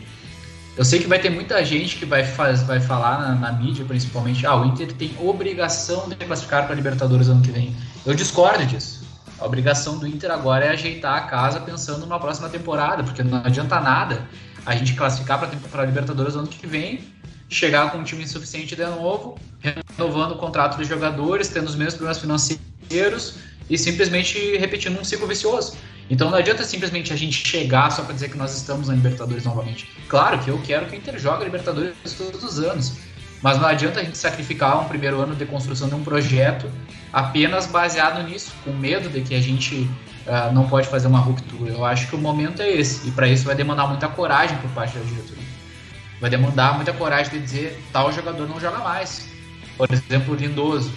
Pô, o Lindoso está jogando da hora, o empresário dele não vai procurar uma equipe para ele sair do Inter. Ele vai estar tá ganhando o salário dele tranquilo. Sim. Se toda partida a gente, por exemplo, chega no Aguirre, Aguirre, o Johnny é primeiro volante. O Johnny não joga como segundo volante. É uma solução que a gente tem para essa função. O Edenilson, eu acho que o Edenilson tem que ser vendido, o Patrick tem que ser vendido, não só pelo aspecto de reformulação da equipe e pelo momento que a gente não precisa, não vai precisar tanto deles, porque nós não estamos em competições de mata-mata agora. Agora a gente precisa de um time minimamente competitivo para ter uma regularidade para fazer uma campanha razoável para pensar para o ano que vem. E também pelo valor, a questão de vitrine, né? Quanto mais tempo esses caras ficam aqui, e ainda mais no ano a gente não disputa nada, Daqui a pouco o Edenilson que sairia vendido por 3 milhões de, de euros, se não me engano, sairia, vai sair por 1 milhão, ou vai fazer uma troca. Então tem o aspecto de reconstrução, tem o aspecto técnico, tem o aspecto financeiro. Então eu acho que esse é o momento. Esse é o momento de bater no peito, fazer aquilo que se deixou pela metade antes, que não se foi feito por completo, vender Denilson, vender Patrick, ou pelo menos fazer uma troca com algum outro time que possa querer esses jogadores. Por exemplo, em determinado momento se falou muito do Flamengo querer o Patrick. Agora eu não sei se seria uma possibilidade ainda, mas é um time que tem jogadores que podem ser interessantes e que podem agregar ao Inter. Assim como, por exemplo, o Palmeiras, a gente nunca sabe. Eu acho que o Inter pode tentar alguns modos de trocas também, né? Como aconteceu, por exemplo, com o Potker pelo Maurício, né? Basicamente isso. Porque o Maurício também é um jogador que pode ser um pilar interessante para Por exemplo, tirando hoje, hoje, tirando o Patrick e Edenilson do time, eu consigo ver um time com, com Maurício, com, com algum outro jogador. Não precisa jogar com um segundo volante que faz um box-to-box, que nem o Edenilson. Faz um meio campo diferente, joga numa, numa estrutura diferente. Não precisa jogar com esse cara fazendo a mesma característica. Então eu acho que, que é possível e é a melhor oportunidade que a gente tem, por mais que seja um momento uh, que ainda vai ser muito bélico em relação da torcida querer que é obrigação a gente para Libertadores. Eu acho que a gente tem que agora segurar um pouco, apertar o freio e pensar, cara, não, a gente precisa é, passar por uma nova etapa. Uh, esses caras vão ser vendidos até porque essa semana a gente já viu, né, caso da torcida do Inter no aeroporto discutindo, peitando jogadores, inclusive os jogadores peitando de volta, né, no caso do Dourado. Então, não, não, é muito insustentável em todas as vias esses caras permanecerem, né? Eu acho que Dourado é um cara que precisa sair, Patrick precisa sair, Edilson precisa sair. Uh, o Cuesta poderia sair se daqui a pouco a gente ajeitar uma zaga com, com o mercado e Bruno Mendes. Mas também hoje, hoje não tem como ele sair, porque senão quem vai entrar no lugar dele? Vai entrar o, Lucas Ribeiro ou vai entrar o Zé Gabriel? Eu acho é, que é o único dessas, tem, dessas tem lideranças. Uns nomes que tu citou aí são insustentáveis já, né, cara? Dourado, Patrick, Lindoso, Marcelo Lomba, Lomba também, que não tá jogando, mas e tem muita gente que ainda defende, né? O pessoal dos, dos donos da bola, todos eles são unânimes em dizer que o Lomba é muito melhor que o Daniel, por exemplo. E assim, não tem cabimento, sabe? E mesmo que ele, que ele fosse melhor que o Daniel, não, fa, não tem sentido tu manter o Lomba no elenco do Inter precisando passar por um processo dele. É. Cinco anos de Lomba, cara. Cinco anos. Tá louco. É, é, é eu, eu, eu acho assim, eu concordo com o Ayrton. E, e eu acho assim, é, Muita gente vai falar, né, que é obrigação do Inter ir para Libertadores.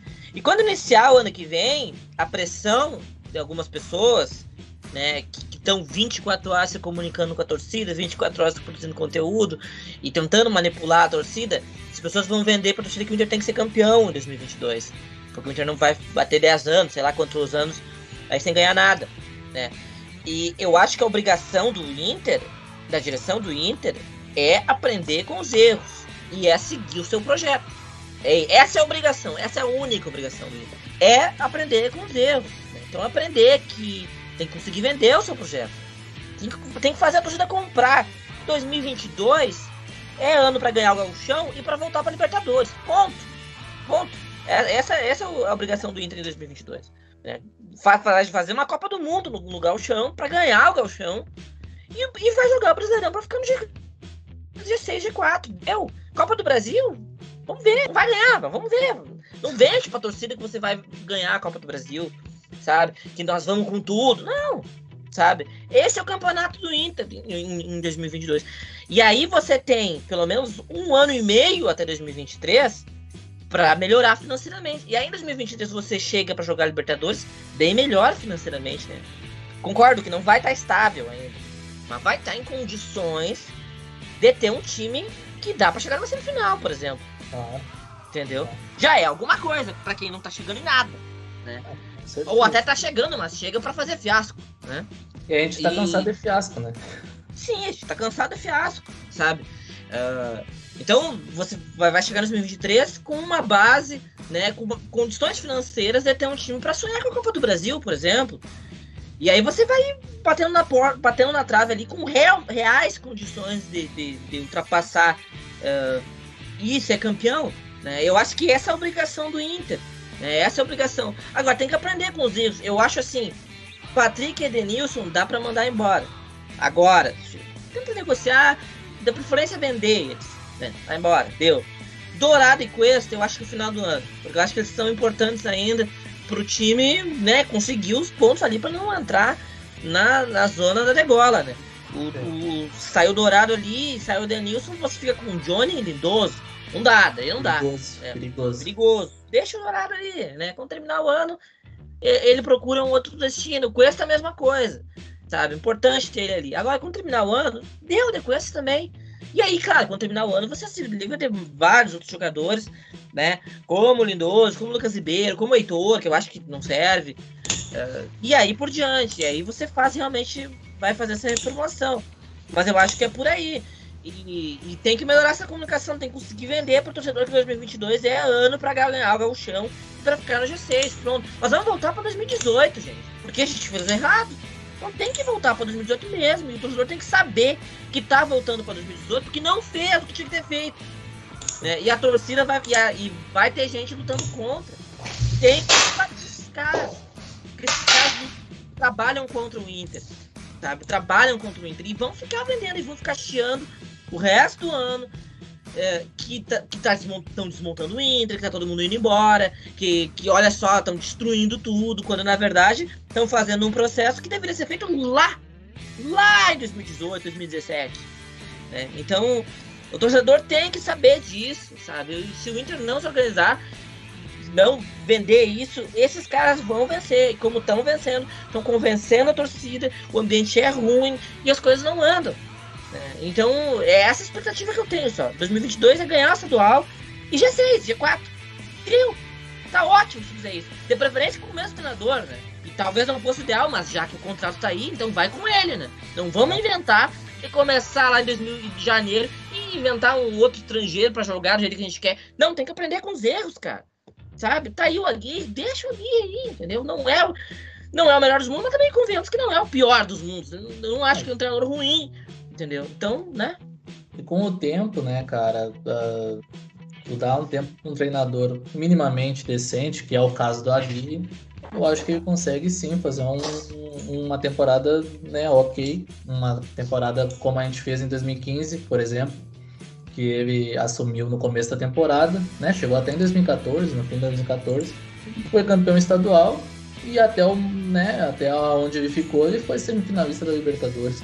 Eu, eu acho até menos, cara. Eu acho assim, 2015 é já a beira do campeão. Eu acho que o Agui, porque eu, eu tô vendo que muita gente pode dizer isso aí lá em janeiro, quando o Inter for iniciar o ano, muita gente, talvez envolvida com a direção, vai dizer, não, nós precisamos de um treinador né, que consiga para fazer com que a gente alcance o futebol que a gente quer, ou que a gente seja campeão. Ou seja, é de novo pensar na terceira etapa quando a gente não fez a primeira.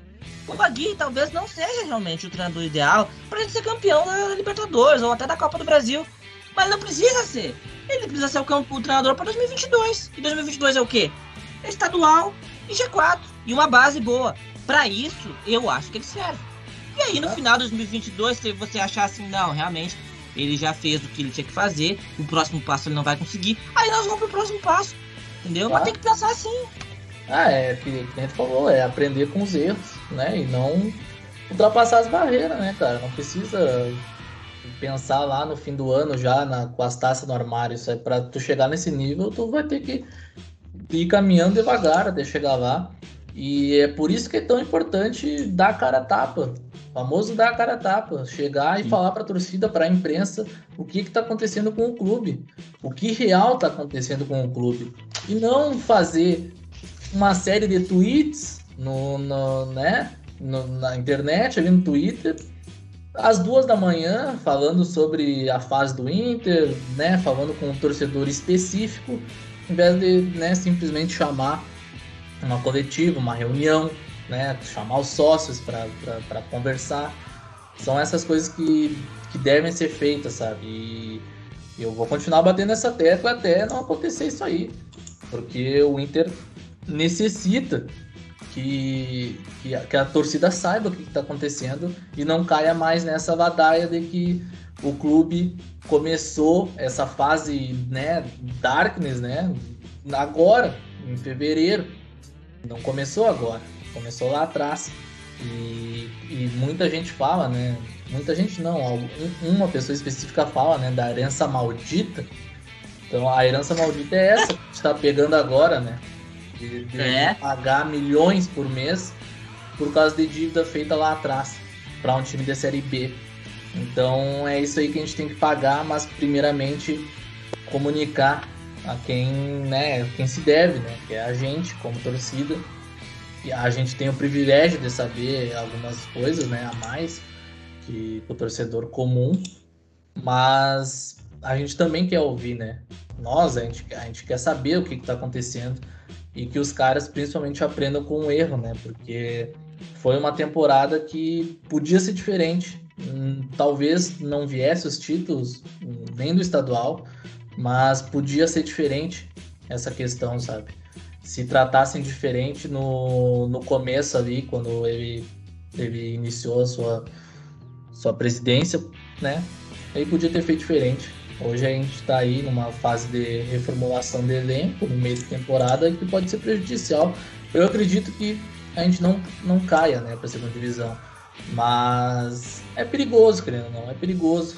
É perigoso e principalmente isso aí que está acontecendo da, da própria torcida, né, batendo em questões erradas, mas que não são erradas no ponto de vista deles porque justamente não foi falado presidente não falou, a diretoria não falou o que está acontecendo e ele causou tudo isso porque não, não conseguiu fazer uma leitura, né? Uma leitura até simples no nosso ponto de vista aqui. E, enfim, hoje a gente está nessa situação. Eu espero que a gente consiga sair logo. Espero que a gente consiga sair logo porque o Inter precisa voltar a vencer pela fase, né, que a gente está hoje no Campeonato Brasileiro principalmente, né? É perigo, perigoso ficar naquela faixa do, do Brasileirão. É, eu acho que o que se tem que fazer a partir de agora, se fosse o Barcelos hoje, seria primeiro de tudo abrir a comunicação, assumir esses erros, o que aconteceu, o que se tentou fazer e o que não se teve a leitura antes do que poderia dar errado, que acabou dando errado no início dessa temporada que fez a gente chegar nesse momento até aqui com a queda das duas competições. Porque, como o Giovanni falou, querendo ou não, a gente ainda tem mais informações, né? A gente acompanha os canais, os influencers, então a gente sabe de mais coisas que estão por trás. Mas para o torcedor comum, ele simplesmente vê o time caindo para o Vitória, para o Olímpia e não consegue. E, e acho que não, não consegue ter uma leitura um pouco mais aprofundada do que faz a gente chegar até aqui, do que aconteceu todo esse período para chegar até aqui, né? Só ver o resultado de campo. E também não, não tem como culpar o torcedor, né? Não, não deixa de estar certo em alguns pontos. Mas o primeiro ponto eu acho que é o Barcelos assumir e chegar, por exemplo, chegar no Aguirre e falar, ó, oh, Aguirre, a partir de agora nós vamos fazer uma reformulação do elenco, é o momento, a gente precisa disso para o nosso projeto. Uh, nós vamos vender tal, tal jogador, ou pelo menos vamos procurar vender eles, e a partir desse momento seria interessante começar a utilizar tais peças de uma forma mais central. Ah, mas o técnico é o que escala, mas é, se pode dar um direcionamento, né? Querendo não é a diretoria que vai estar aqui durante todos esses anos. A gente não tem uma garantia que o Aguirre vai estar aqui todos esses anos. Provavelmente não. Então acho que se colocar algumas. se, se, se estruturar alguns pilares pra, de time, de, de vendas, etc., para realmente deixar bem claro que a gente precisa daqui em diante. Então, começar pedindo desculpas pelos erros que cometeram, assumindo esses, esses problemas para que a gente possa passar uma borracha, que a torcida possa, não digo esquecer, mas entender o que está acontecendo e a partir disso definir com o técnico algumas peças, como o time vai funcionar daqui para frente e fazer as vendas, né? E as possíveis contratações que a gente possa fazer, mas sempre mantendo em mente essa questão do, da parte financeira e uma equipe minimamente competitiva para poder escapar da zona de rebaixamento, porque como eu falei antes, eu acho que o Inter buscar Libertadores esse ano a gente vai torcer muito, mas não, não chega a ser uma obrigação mais perante ao que a gente precisa construir, né? Todo mundo quer ser o Flamengo de agora, mas ninguém lembra do Flamengo que passou anos fazendo uma reconstrução com o Hernani Brocador na frente, até ganhou uma Copa do Brasil no meio, né? Mas com o Paulinho no lado esquerdo e outros jogadores que, se eu falando os nomes aqui, provavelmente muita gente nem vai lembrar, né? É, e era o então... tempo também que o, os times da Libertadores não disputavam, né? Sim. Sim. Não, disputavam. Tem... 2013 disputavam. 2013 disputavam? Foi a primeira. Certeza? Certeza, foi a primeira. É, ele, mas eu acho que tem ele coisas... eliminou o Cruzeiro. Mas, e, e, não, e tem, mais, e, e, tem mais um jogador que a gente não citou antes, né? O Guerreiro é um cara que não pode mais estar no Inter, né? É, é outro cara que cobra um salário absurdo por mês. Não está jogando, a gente não sabe o que acontece com o Guerreiro. É. Então se tem nada de esclarecimento sobre o Guerreiro, apenas letrinhas e piadinhas que não joga mais, que não quer, etc. E é aquilo, né? A gente deixou de, por exemplo, contratar o Juliano, que poderia ser um. Por exemplo, montar um time a partir de Juliano e Tyson. Pô, é um horizonte interessante, né? E seria possível. É ele ganharia menos que o Guerreiro ganha por mês. Mas não foi selecionado esse problema antes. Então, em muitos momentos, né? A gente deixou de vender o Guerreiro com Boca porque achou que seria extremamente necessário ter o Guerreiro aqui em determinados momentos se renovou com Edenilson e Patrick e depois de fazer um, dois jogos bons ou ter medo de vender porque não poderia perder esses caras, algum momento isso vai ter que acontecer e eu acho que o momento é agora. É, é, eu, eu acho que é, eu acho que é bem isso, eu acho que é bem esse o contexto, assim.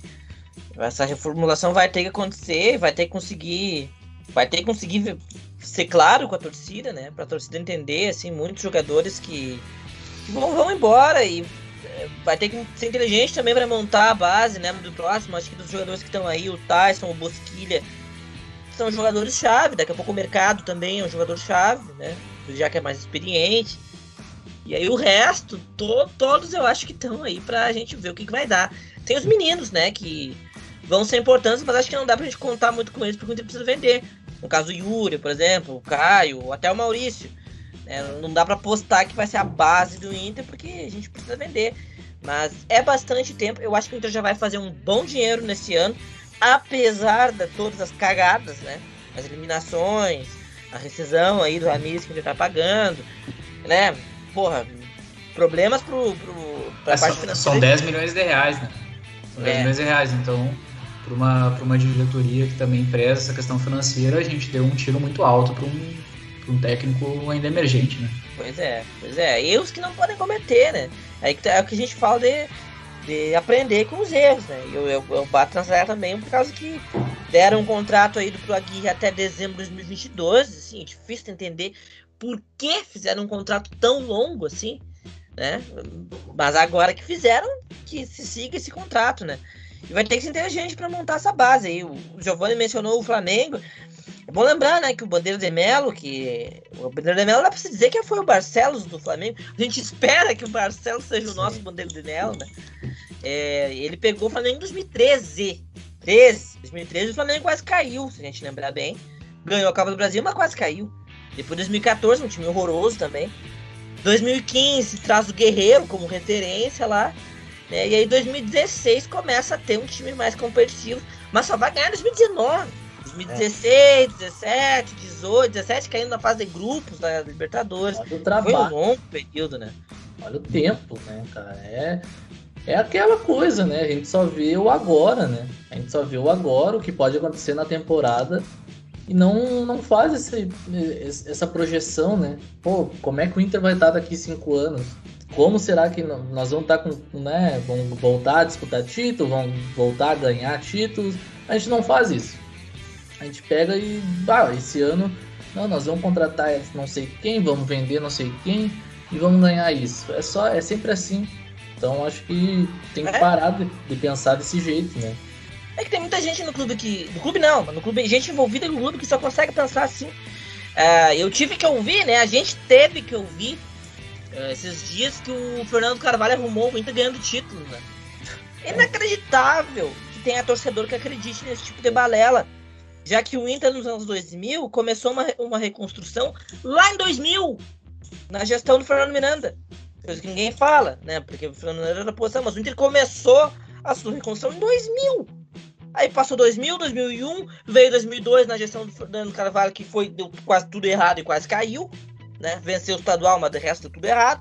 E aí foi galgando espaço 3, 4, para chegar em 5 e 6 já pronto para vencer, vencer, se estabelecer a partir de 2016. É mentira de que o Inter foi campeão bem financeiramente. O Inter foi campeão com um time barato, essa é a verdade. O time de 2006 era um time barato.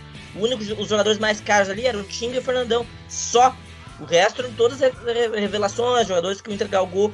E aí, depois de 2006, sim, a gente tinha um time mais caro. Tanto que 2010 a gente já é campeão com um time mais caro. Em 2010, como uma, numa reconstrução começou em 2000.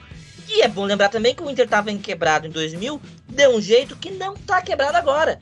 Por causa que, para nossa surpresa, né, os dados do Inter que saíram do ano de 2020 são piores do que eram em 2001 2002. Piores! Então a reconstrução que o Inter vai ter que fazer vai ter que ser maior do que aquela que a gente já fez, que demorou seis anos, quer dizer, sete anos. Então o torcedor é, como eu falei, não pode ser manipulado. Tem que lembrar também um pouquinho da história do clube e ter noção das coisas, né? A gente já passou por isso e vamos ter que passar de novo por mais tempo. Né? Então, até para falar isso que o Giovanni falou, como o Inter faz daqui a cinco anos, eu espero que daqui a cinco anos o Inter já tenha ganhado uma Copa do Brasil, por exemplo.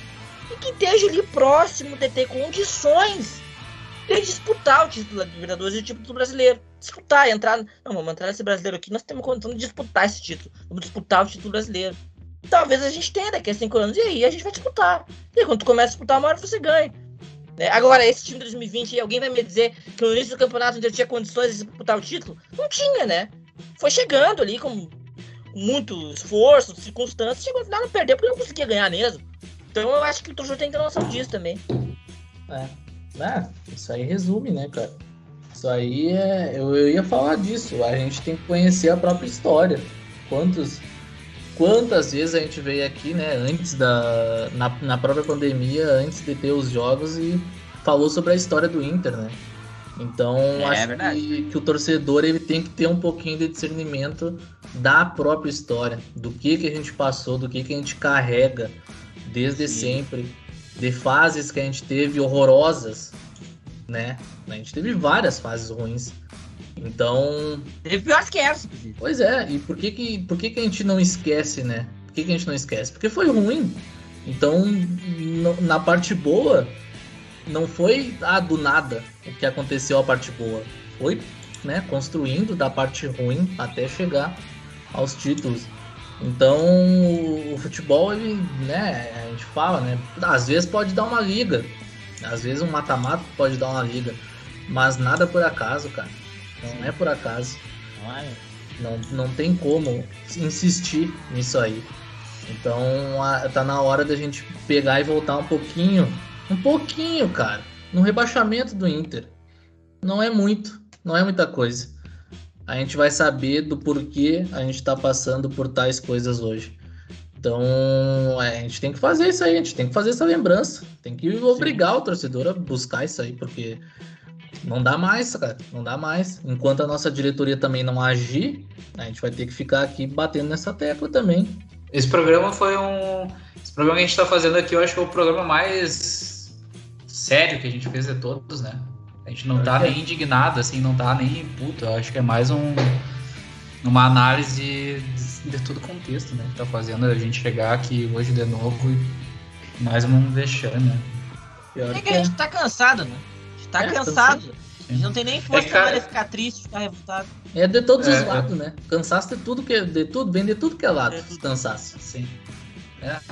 Eu tava falando com o Giovanni, brincando, o Giovanni falando sobre as Olimpíadas, tipo assim, bah, cara, como é bom tu curtir o esporte sem ser, sem ser um torcedor de futebol, assim, cara. Porque é, é, é um ambiente muito tóxico, cara, ser torcedor de futebol, cara tu passa 90% discutindo, cara. Tipo, tu tá discutindo com outro torcedor um bagulho só pro outro torcedor vir dizer pra ti, bah, ó, tava certo, tu tava errado. É, é só pra te sabe, se incomodar assim, a maioria do tempo, cara. tipo, claro, a gente não vai deixar de acompanhar nem nada. Mas pelo menos as Olimpíadas dá um alento pro cara, né? Teve a eu, sei lá, o cara pelo menos vê com um olhar um pouco mais. se diverte um pouco mais do que só estressa. Com certeza. É, tu só... vê como a gente é apaixonado pelo clube, né? Porque. Tá tem que ser muito apaixonado pelo clube para uh, ah, acompanhar, ver os jogos. O futebol ruim. Isso aí serve pro Inter, mas serve para quase todos os outros times sul-americanos. O futebol é ruim, né? É, um ambiente tóxico, muita rivalidade, muita briga, é, briga dentro da torcida, é, jogos em horários ruins, é, tudo ruim em geral, né? O produto, como falam, é ruim, o espetáculo é ruim, a experiência é ruim em geral. Então é só muito amor mesmo, muita paixão, porque é bravo. É foda, cara, é foda. Mas só como último tópico, né, a gente projetar o próximo time, né, para agora jogar contra o Cuiabá, o Cuiabá que tá perdendo pro Corinthians nesse exato momento. E a gente vai ter dois desfalques no ataque, né? O Galhardo e o Yuri tomaram o terceiro cartão amarelo e estão fora do jogo, então eu não consigo nem imaginar qual vai ser o ataque do Inter, né? Qual surpresa que o Aguirre vai colocar a campo no Beira-Rio. Olha, num contexto natural das coisas, a gente poderia aprender o Guerreiro, né? Isso aqui, como tu falou, ninguém sabe o que há com o Paulo Guerreiro. Qual que é o problema dele? Qual que é o problema físico que ele tem? Alguém sabe dizer que qual, qual que é o estágio da recuperação física? Ele sabe, se lá, qual problema ele tem? Ninguém sabe. Então eu acho que o ideal seria o Guerreiro, né? Mas já que ele não tá, eu, eu gostaria de ver o Vini Melo começando o jogo no comando de ataque do Inter. Esse menino que tá sendo sabotado no Inter, inclusive, né? Tá sofrendo, ele entra só nos últimos 10, 5 minutos, nas piores circunstâncias possíveis, e fica desgastando o nome dele, a imagem dele, sem poder jogar uma partida decente. Então, um jogo no Beira Rio contra o Cuiabá, o, time titular do Inter, seria o ideal que ele começasse. É um jogo que o Inter tem que vencer, né? Tem que vencer. Se criar o que está criando e a bola chegar no Vini Melo, eu espero que daqui a pouco ele se consagra, né? Esperamos que sim. Com certeza. É, cara, assim, eu acho que a tendência natural seria colocar o Vini Melo realmente, né? E até hoje a gente teve Grenal, né? Quando a gente tá, tá falando que de tarde teve Grenal e o Coistinha fez um gol. Eu não sei, quem é, quem é que fez o outro gol do Inter? O centroavante, Cadorinho. Ah, muito falado. Não, não, não, não conheço esse jogador, mas enfim. Eu acho que pode se testar o Vinimelo. Mas assim, eu acho que daqui a pouco seria até interessante, claro que é complicado porque colocar no ataque, né? Seria uma alternativa bem diferente. Mas daqui a pouco é, o Maurício, a princípio o Patrick joga esse jogo? A princípio volta. A princípio Infelizmente. Volta. É. é, daqui a pouco, se quisesse fazer um time mais alternativo, poderia colocar o Tyson mais na frente e colocar o Maurício no meio, no lugar dele. Mas é. seria um time bem diferente, né? Dorival Júnior? Ah, daqui a pouco é um time interessante, 4, né? 6 0 Pela qualidade. Mas é, é complicado. Eu acho que a tendência vai ser o Vini Melo na frente mesmo, um time parecido pelo meio. Eu acho que ele não vai mudar muito, né? Vai tentar manter o, a equipe, até porque não foram jogos terríveis em níveis de atuação, mas foram jogos que a gente não conseguiu guardar né, dentro da casinha e, e claro que não é só azar, etc. Faltou qualidade, né? Faltou poder de decisão, faltou tudo. Então é um jogo extremamente importante porque, como eu falei no último programa, que eu tinha, tinha medo dessa sequência que está por vir é, justamente pela fase de tudo isso que poderia acontecer e que infelizmente está acontecendo, né? Que foram, é, foi a eliminação, a derrota para o CAP. Então, se a gente não ganhar esse jogo do Cuiabá, é uma pressão muito grande, porque depois a gente vai jogar fora ah, de casa contra o Flamengo, né? É, sim. É o Flamengo não, fora, depois o Fluminense em casa. A gente vai pegar o Flamengo no melhor momento da temporada. O Flamengo acabou de fazer 5 x 1 no, no São Paulo. Uh, então, assim, tem que ganhar do Cuiabá, nem que seja de 6 a 0 O Cuiabá estava assistindo meio por cima, a partir do Cuiabá contra o Corinthians, quando a gente estava gravando aqui. O Corinthians ganhou de 2 a 1 lá. Então, assim, o Corinthians está num nível de atuação que melhorou um pouquinho, mas também a gente sabe que é um time que não, não é muito forte. É, conseguiu ganhar deles lá, né? Nada, né? É, conseguiu ganhar deles lá, né? Então, assim, essa partida eu espero que o Inter vença, né? E agora é um jogo por semana, né? Porque. Exato porque a gente tá fora dessas competições, então o nosso prognóstico vai ser contra o Cuiabá só, né? É, é, é o que sobrou, né? Agora, agora vai ter a sonhada semana para treinar.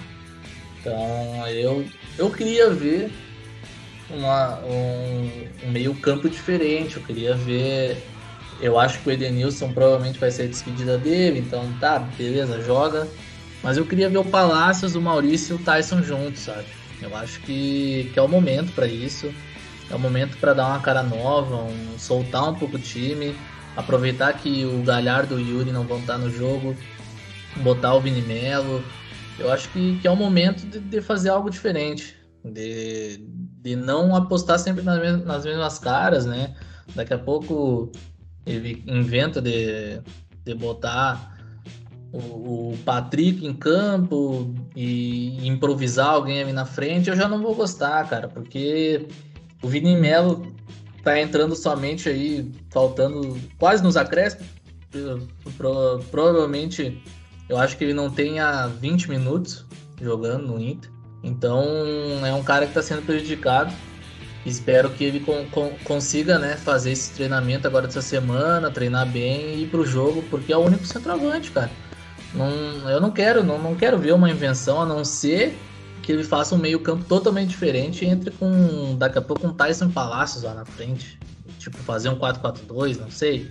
Sim, é. Quando eu falei do Tyson, eu queria ele jogando de atacante, né? Não, Sim. no meio. Né? Pois é. Só se ele mudasse de esquema, daí beleza. É algo que, né, inovador, né? Talvez seria bom. O Maurício jogou de atacante no Cruzeiro também, né? Mas era segundo atacante, é. sim. Eu espero que jogue o Vini Melo até pra gente ver ele né, com o time titular do Inter e não com a base, né? Que a gente só viu ele no começo do Gauchão com a base e totalmente diferente o ritmo. E é um cara que vem tendo a oportunidade de entrar, mas somente né, no final do jogo, então não dá para analisar muito. É que nem todos os atacantes recentes que o Inter tentou lançar foram assim. Se tu for ver, Sim. sempre deu errado. Pedro Lucas, Brenner, Agora, né? Nem me fala é. do. Pois é, só, só, só nome ruim. Né? É. Os dois juntos tem um é. gol. O, o Vini Melo não parece ruim que nem esses dois mencionados assim, né? Não, não. parece. Ah, até pelo Mas, tu vê ele correndo, tu já diz não. Tem mais qualidade. Mas o jeito que estão colocando é, é igual, sabe? Sim, é igual. igual. Eu, eu acho que o Aguirre ele tem essa característica dele procurar muitas vezes alternativas pouco usuais para suas uh, escalações, né? Seus times. Ele não tem nenhum uh, problema em improvisar jogadores e tal. Só que eu acho que isso aí tem que ser feito quando tu realmente não tem um jogador para a posição que você precisa. Né? Quando você tem um jogador, uh, mesmo sendo um, um menino, é, tem que utilizar ele na posição dele nas melhores circunstâncias possíveis, tem que fazer o óbvio, né? E esse jogo é em casa, eu acho que não tem por que inventar.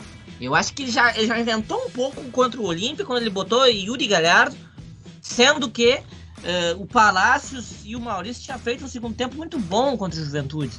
É. E aí ele entra no, com o Olímpia, com o Patrick, que, que não joga porcaria nenhuma durante todo 2021. É ridículo o futebol que o Patrick tá jogando sabe? Parece um deboche com a instituição Inter, o que, que esse cara tá jogando no Inter, entendeu? Não, nada justifica o Patrick continuar começando as partidas dele. E aí ele entrou quando eu lembro com, uma, com o Patrick, com o Yuri e com o Galhardo. Depois saiu o Patrick, graças a Deus, né? Inclusive com coincidência, né? Um jogo decisivo. O Patrick sentiu bem no início do jogo saiu, né? É, né? Interessante isso, né? Só lembrando que na final da Copa do Brasil ele também saiu no intervalo. E é. no jogo contra a Universidade do Chile no Beira Rio, que o Inter precisava vencer, e tava empatando, e tava indo pros pênaltis, ele também saiu no jogo porque ele sentiu. E aí entrou o Bosquilha, que depois faz o gol. Então, são umas informações aí pro torcedor pensar um pouquinho. Mas enfim. Até o Inter jogou bem, acho que o Yuri jogou bem na ponta, só perdeu gols claros, né? Mas a bola chegou, tava chegando. Mas isso não pode enganar a Aguirre. Aguirre, faz o óbvio. Tu tem um, um. Olha, tu tem um balde de meias que o Inter não tem há muito tempo. E, e tem que aproveitar isso aí da melhor forma. O Palácio está bem, coloca o Palácio. O Maurício está bem, coloca o Maurício. E o Tyson nem se fala. É esse o meio de campo do Inter, gente. Com o Vini Melo na frente, pronto. Pô, o Palácios foi entrar de novo, né, cara? Depois dos 20 e poucos contra o Atlético, é, desanima, cara, desanima. É. Porque é um cara que vem. Tá, tá, tá, claramente diferente do cara que chegou aqui no começo da temporada. Sim. Claramente. Só no, no, ele pega a bola com muito mais confiança hoje. Então é um cara que tem que começar jogando logo. Eu não, não entendo porque ele não começou uma partida ainda jogando desde que voltou. Então é algo que o Aguirre aí tem que, tem que colocar na cabeça dele. E eu acho que agora, a partir de agora, a gente pode cobrar ele mais um pouco. A partir de agora sim. que ele vai ter sim, sim. semanas de treinamento. a famosa semana de treinamento. Exato, ele vai ter é. tempo para arrumar o que ele acha que tem que arrumar. Ele vai ter tempo de definir as coisas que ainda né, não estão claras. E se desapegar de algumas invenções que ele faz, né? Dessa vez ele não colocou dois volantes, mas ele continuou jogando com, com, com o com o Palácio na reserva, entrou só depois, o Yuri e o Thiago Galhardo juntos por um tempo. Então, acho que tem que desapegar de algumas coisas. Agora, acho que é o jogo perfeito, é contra o Cuiabá, uma equipe que, que né, pode cair para a segunda divisão. E que vem mal, até estava se recuperando, mas hoje já perdeu para o Corinthians, que é uma equipe que a gente empatou sem fazer força, fora de casa. Então, é, uma, é um jogo perfeito para o Aguirre que vai ter uma semana de treinamento, colocar um time aí que a gente goste já da escalação e que finalmente a bola comece a entrar, né? Porque tá bizarro, assim, só vai de pênalti. É inacreditável. É. Contra o Olímpia nem de pênalti. Às, vezes, às vezes nem de pênalti. É, é. é. Então tem que começar. Eu espero que o Tyson volte, né? O Patrick. Estão falando que o Patrick e o Tyson voltem, mas eu espero que só, só o Tyson jogue, né? Porque o Patrick não tem mais condição de fardar no Inter. Não tem mesmo. É, cara, eu acho que agora é o momento que a gente vai começar a cobrar mais o Aguirre, né? Querendo ou não, é isso. Eu acho que é o momento que ele tem o elenco voltando, ele tem a oportunidade de usar esses jogadores, é algo que no começo, os três, quatro primeiros jogos dele, ele não teve essa opção. E agora ele vai ter, mesmo com desfalque no ataque, eu acho que o mais importante é o meio-campo, né? Se a gente continuar criando, Uh, daqui a pouco o Vini Melo entra e guarda gol, os gols que os jogadores não estavam fazendo, né? O Yuri tá 16, 17 partidas sem fazer gol. O Galhardo fez um gol contra o Juventude, contra e, contra. e é aquilo que eu falei, né? Ele fez gol de cabeça, porque quando ele teve a chance com o pé, ele não fez. É. Então, essas bolas por baixo, elas não estão entrando, né? Então, isso aconteceu no, no, na partida contra o Olímpio. Decisões erradas, finalizações ruins e por aí vai. Mas é, é, o momento, né, cara? A gente tem que ganhar esse jogo, assim, não, não tem que dizer mais, sabe? Tem que ganhar esse jogo, tá na hora. Não, não tem como simplesmente esperar mais o resultado, porque vai ficando perigoso cada vez mais. Uh, o São Paulo mesmo perdeu para o Flamengo de 5 a 1 mas no primeiro tempo foi muito bem na partida, poderia ter feito dois gols. O Flamengo também poderia ter feito gols, né? O Gabigol errou algumas chances, até prejudicou meu cartola, mas mas é uma equipe que entre as que está ali embaixo das grandes é que vem atuando melhor, assim, né? Que vem correspondendo mais. Então o Inter tem que acordar realmente para conseguir um resultado melhor. E eu acordo em relação ao Palácio, eu acho que é um cara que tem que entrar mais na equipe, o Maurício é um cara que tem que jogar mais. E, e realmente é, botar os caras pelo momento deles, né? E que eles podem dar mais resultado. E até em relação ao Patrick ali, que o Diego comentou antes, é engraçado que ele teve lesão no começo do jogo, ficou até os 30, né? Ele demorou a sair, né? Não, não saiu é verdade, rápido da é partida. É então ele sentiu e ficou um terço do jogo em campo sem fazer nada. Então, um a menos, ficando, né? Tem e, e, outra coisa que me incomodou bastante, tá? Que, que eu acho que vale a pena salientar. Nas duas eliminatórias nós acabamos com o Tyson fora do jogo, no final da é. partida. A contratação da temporada, nos dois jogos, ele é substituído. Então, assim, na... e ele mesmo falou depois do jogo que ele tinha condições de terminar a partida, né? Então, Sim. como é que a gente vai tirar um cara que é um líder, a maior contratação de anos, podendo ir para uns pênaltis para ele bater? Assim. É, ele não bateu. Não, não tem, não tem explicação, sabe? Não tem explicação. Então, é. O Vini, o Vini Melo acabou a partida como titular, não acabou? Sim. Sim. É, então, por exemplo, o Vini Melo, se continuasse as cobranças, o Vini Melo bateria e o Tyson não bateria. Sabe? É, eu não consigo entender isso. E eu vi gente, por exemplo, cobrando Palácios. Ah, porque o Palácios.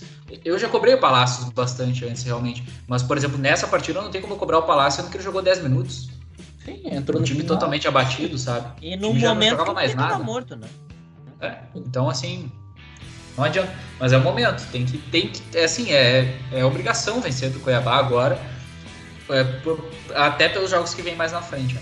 É, por inúmeros motivos é obrigação né, do Cuiabá pelo Cuiabá não ter expressão nenhuma, pelo Cuiabá ser um time que recentemente subiu, é um time que vai brigar pelo rebaixamento, não à toa já está brigando.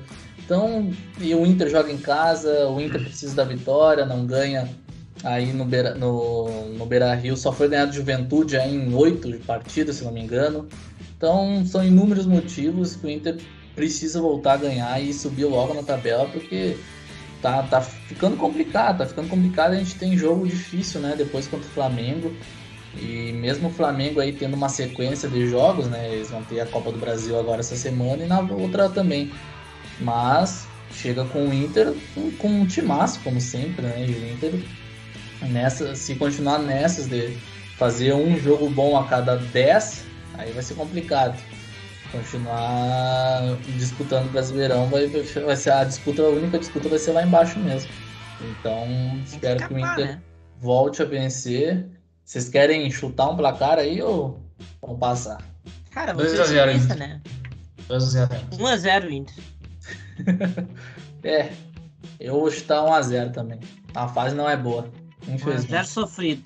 1x0 Inter. Vamos ver aí, acho que. É, o gol do Tais. Gol do Tais. 1x0 gol do Tais. E aí depois é 8 atrás e 2 recuado, né? É. Não tem. Maracanã.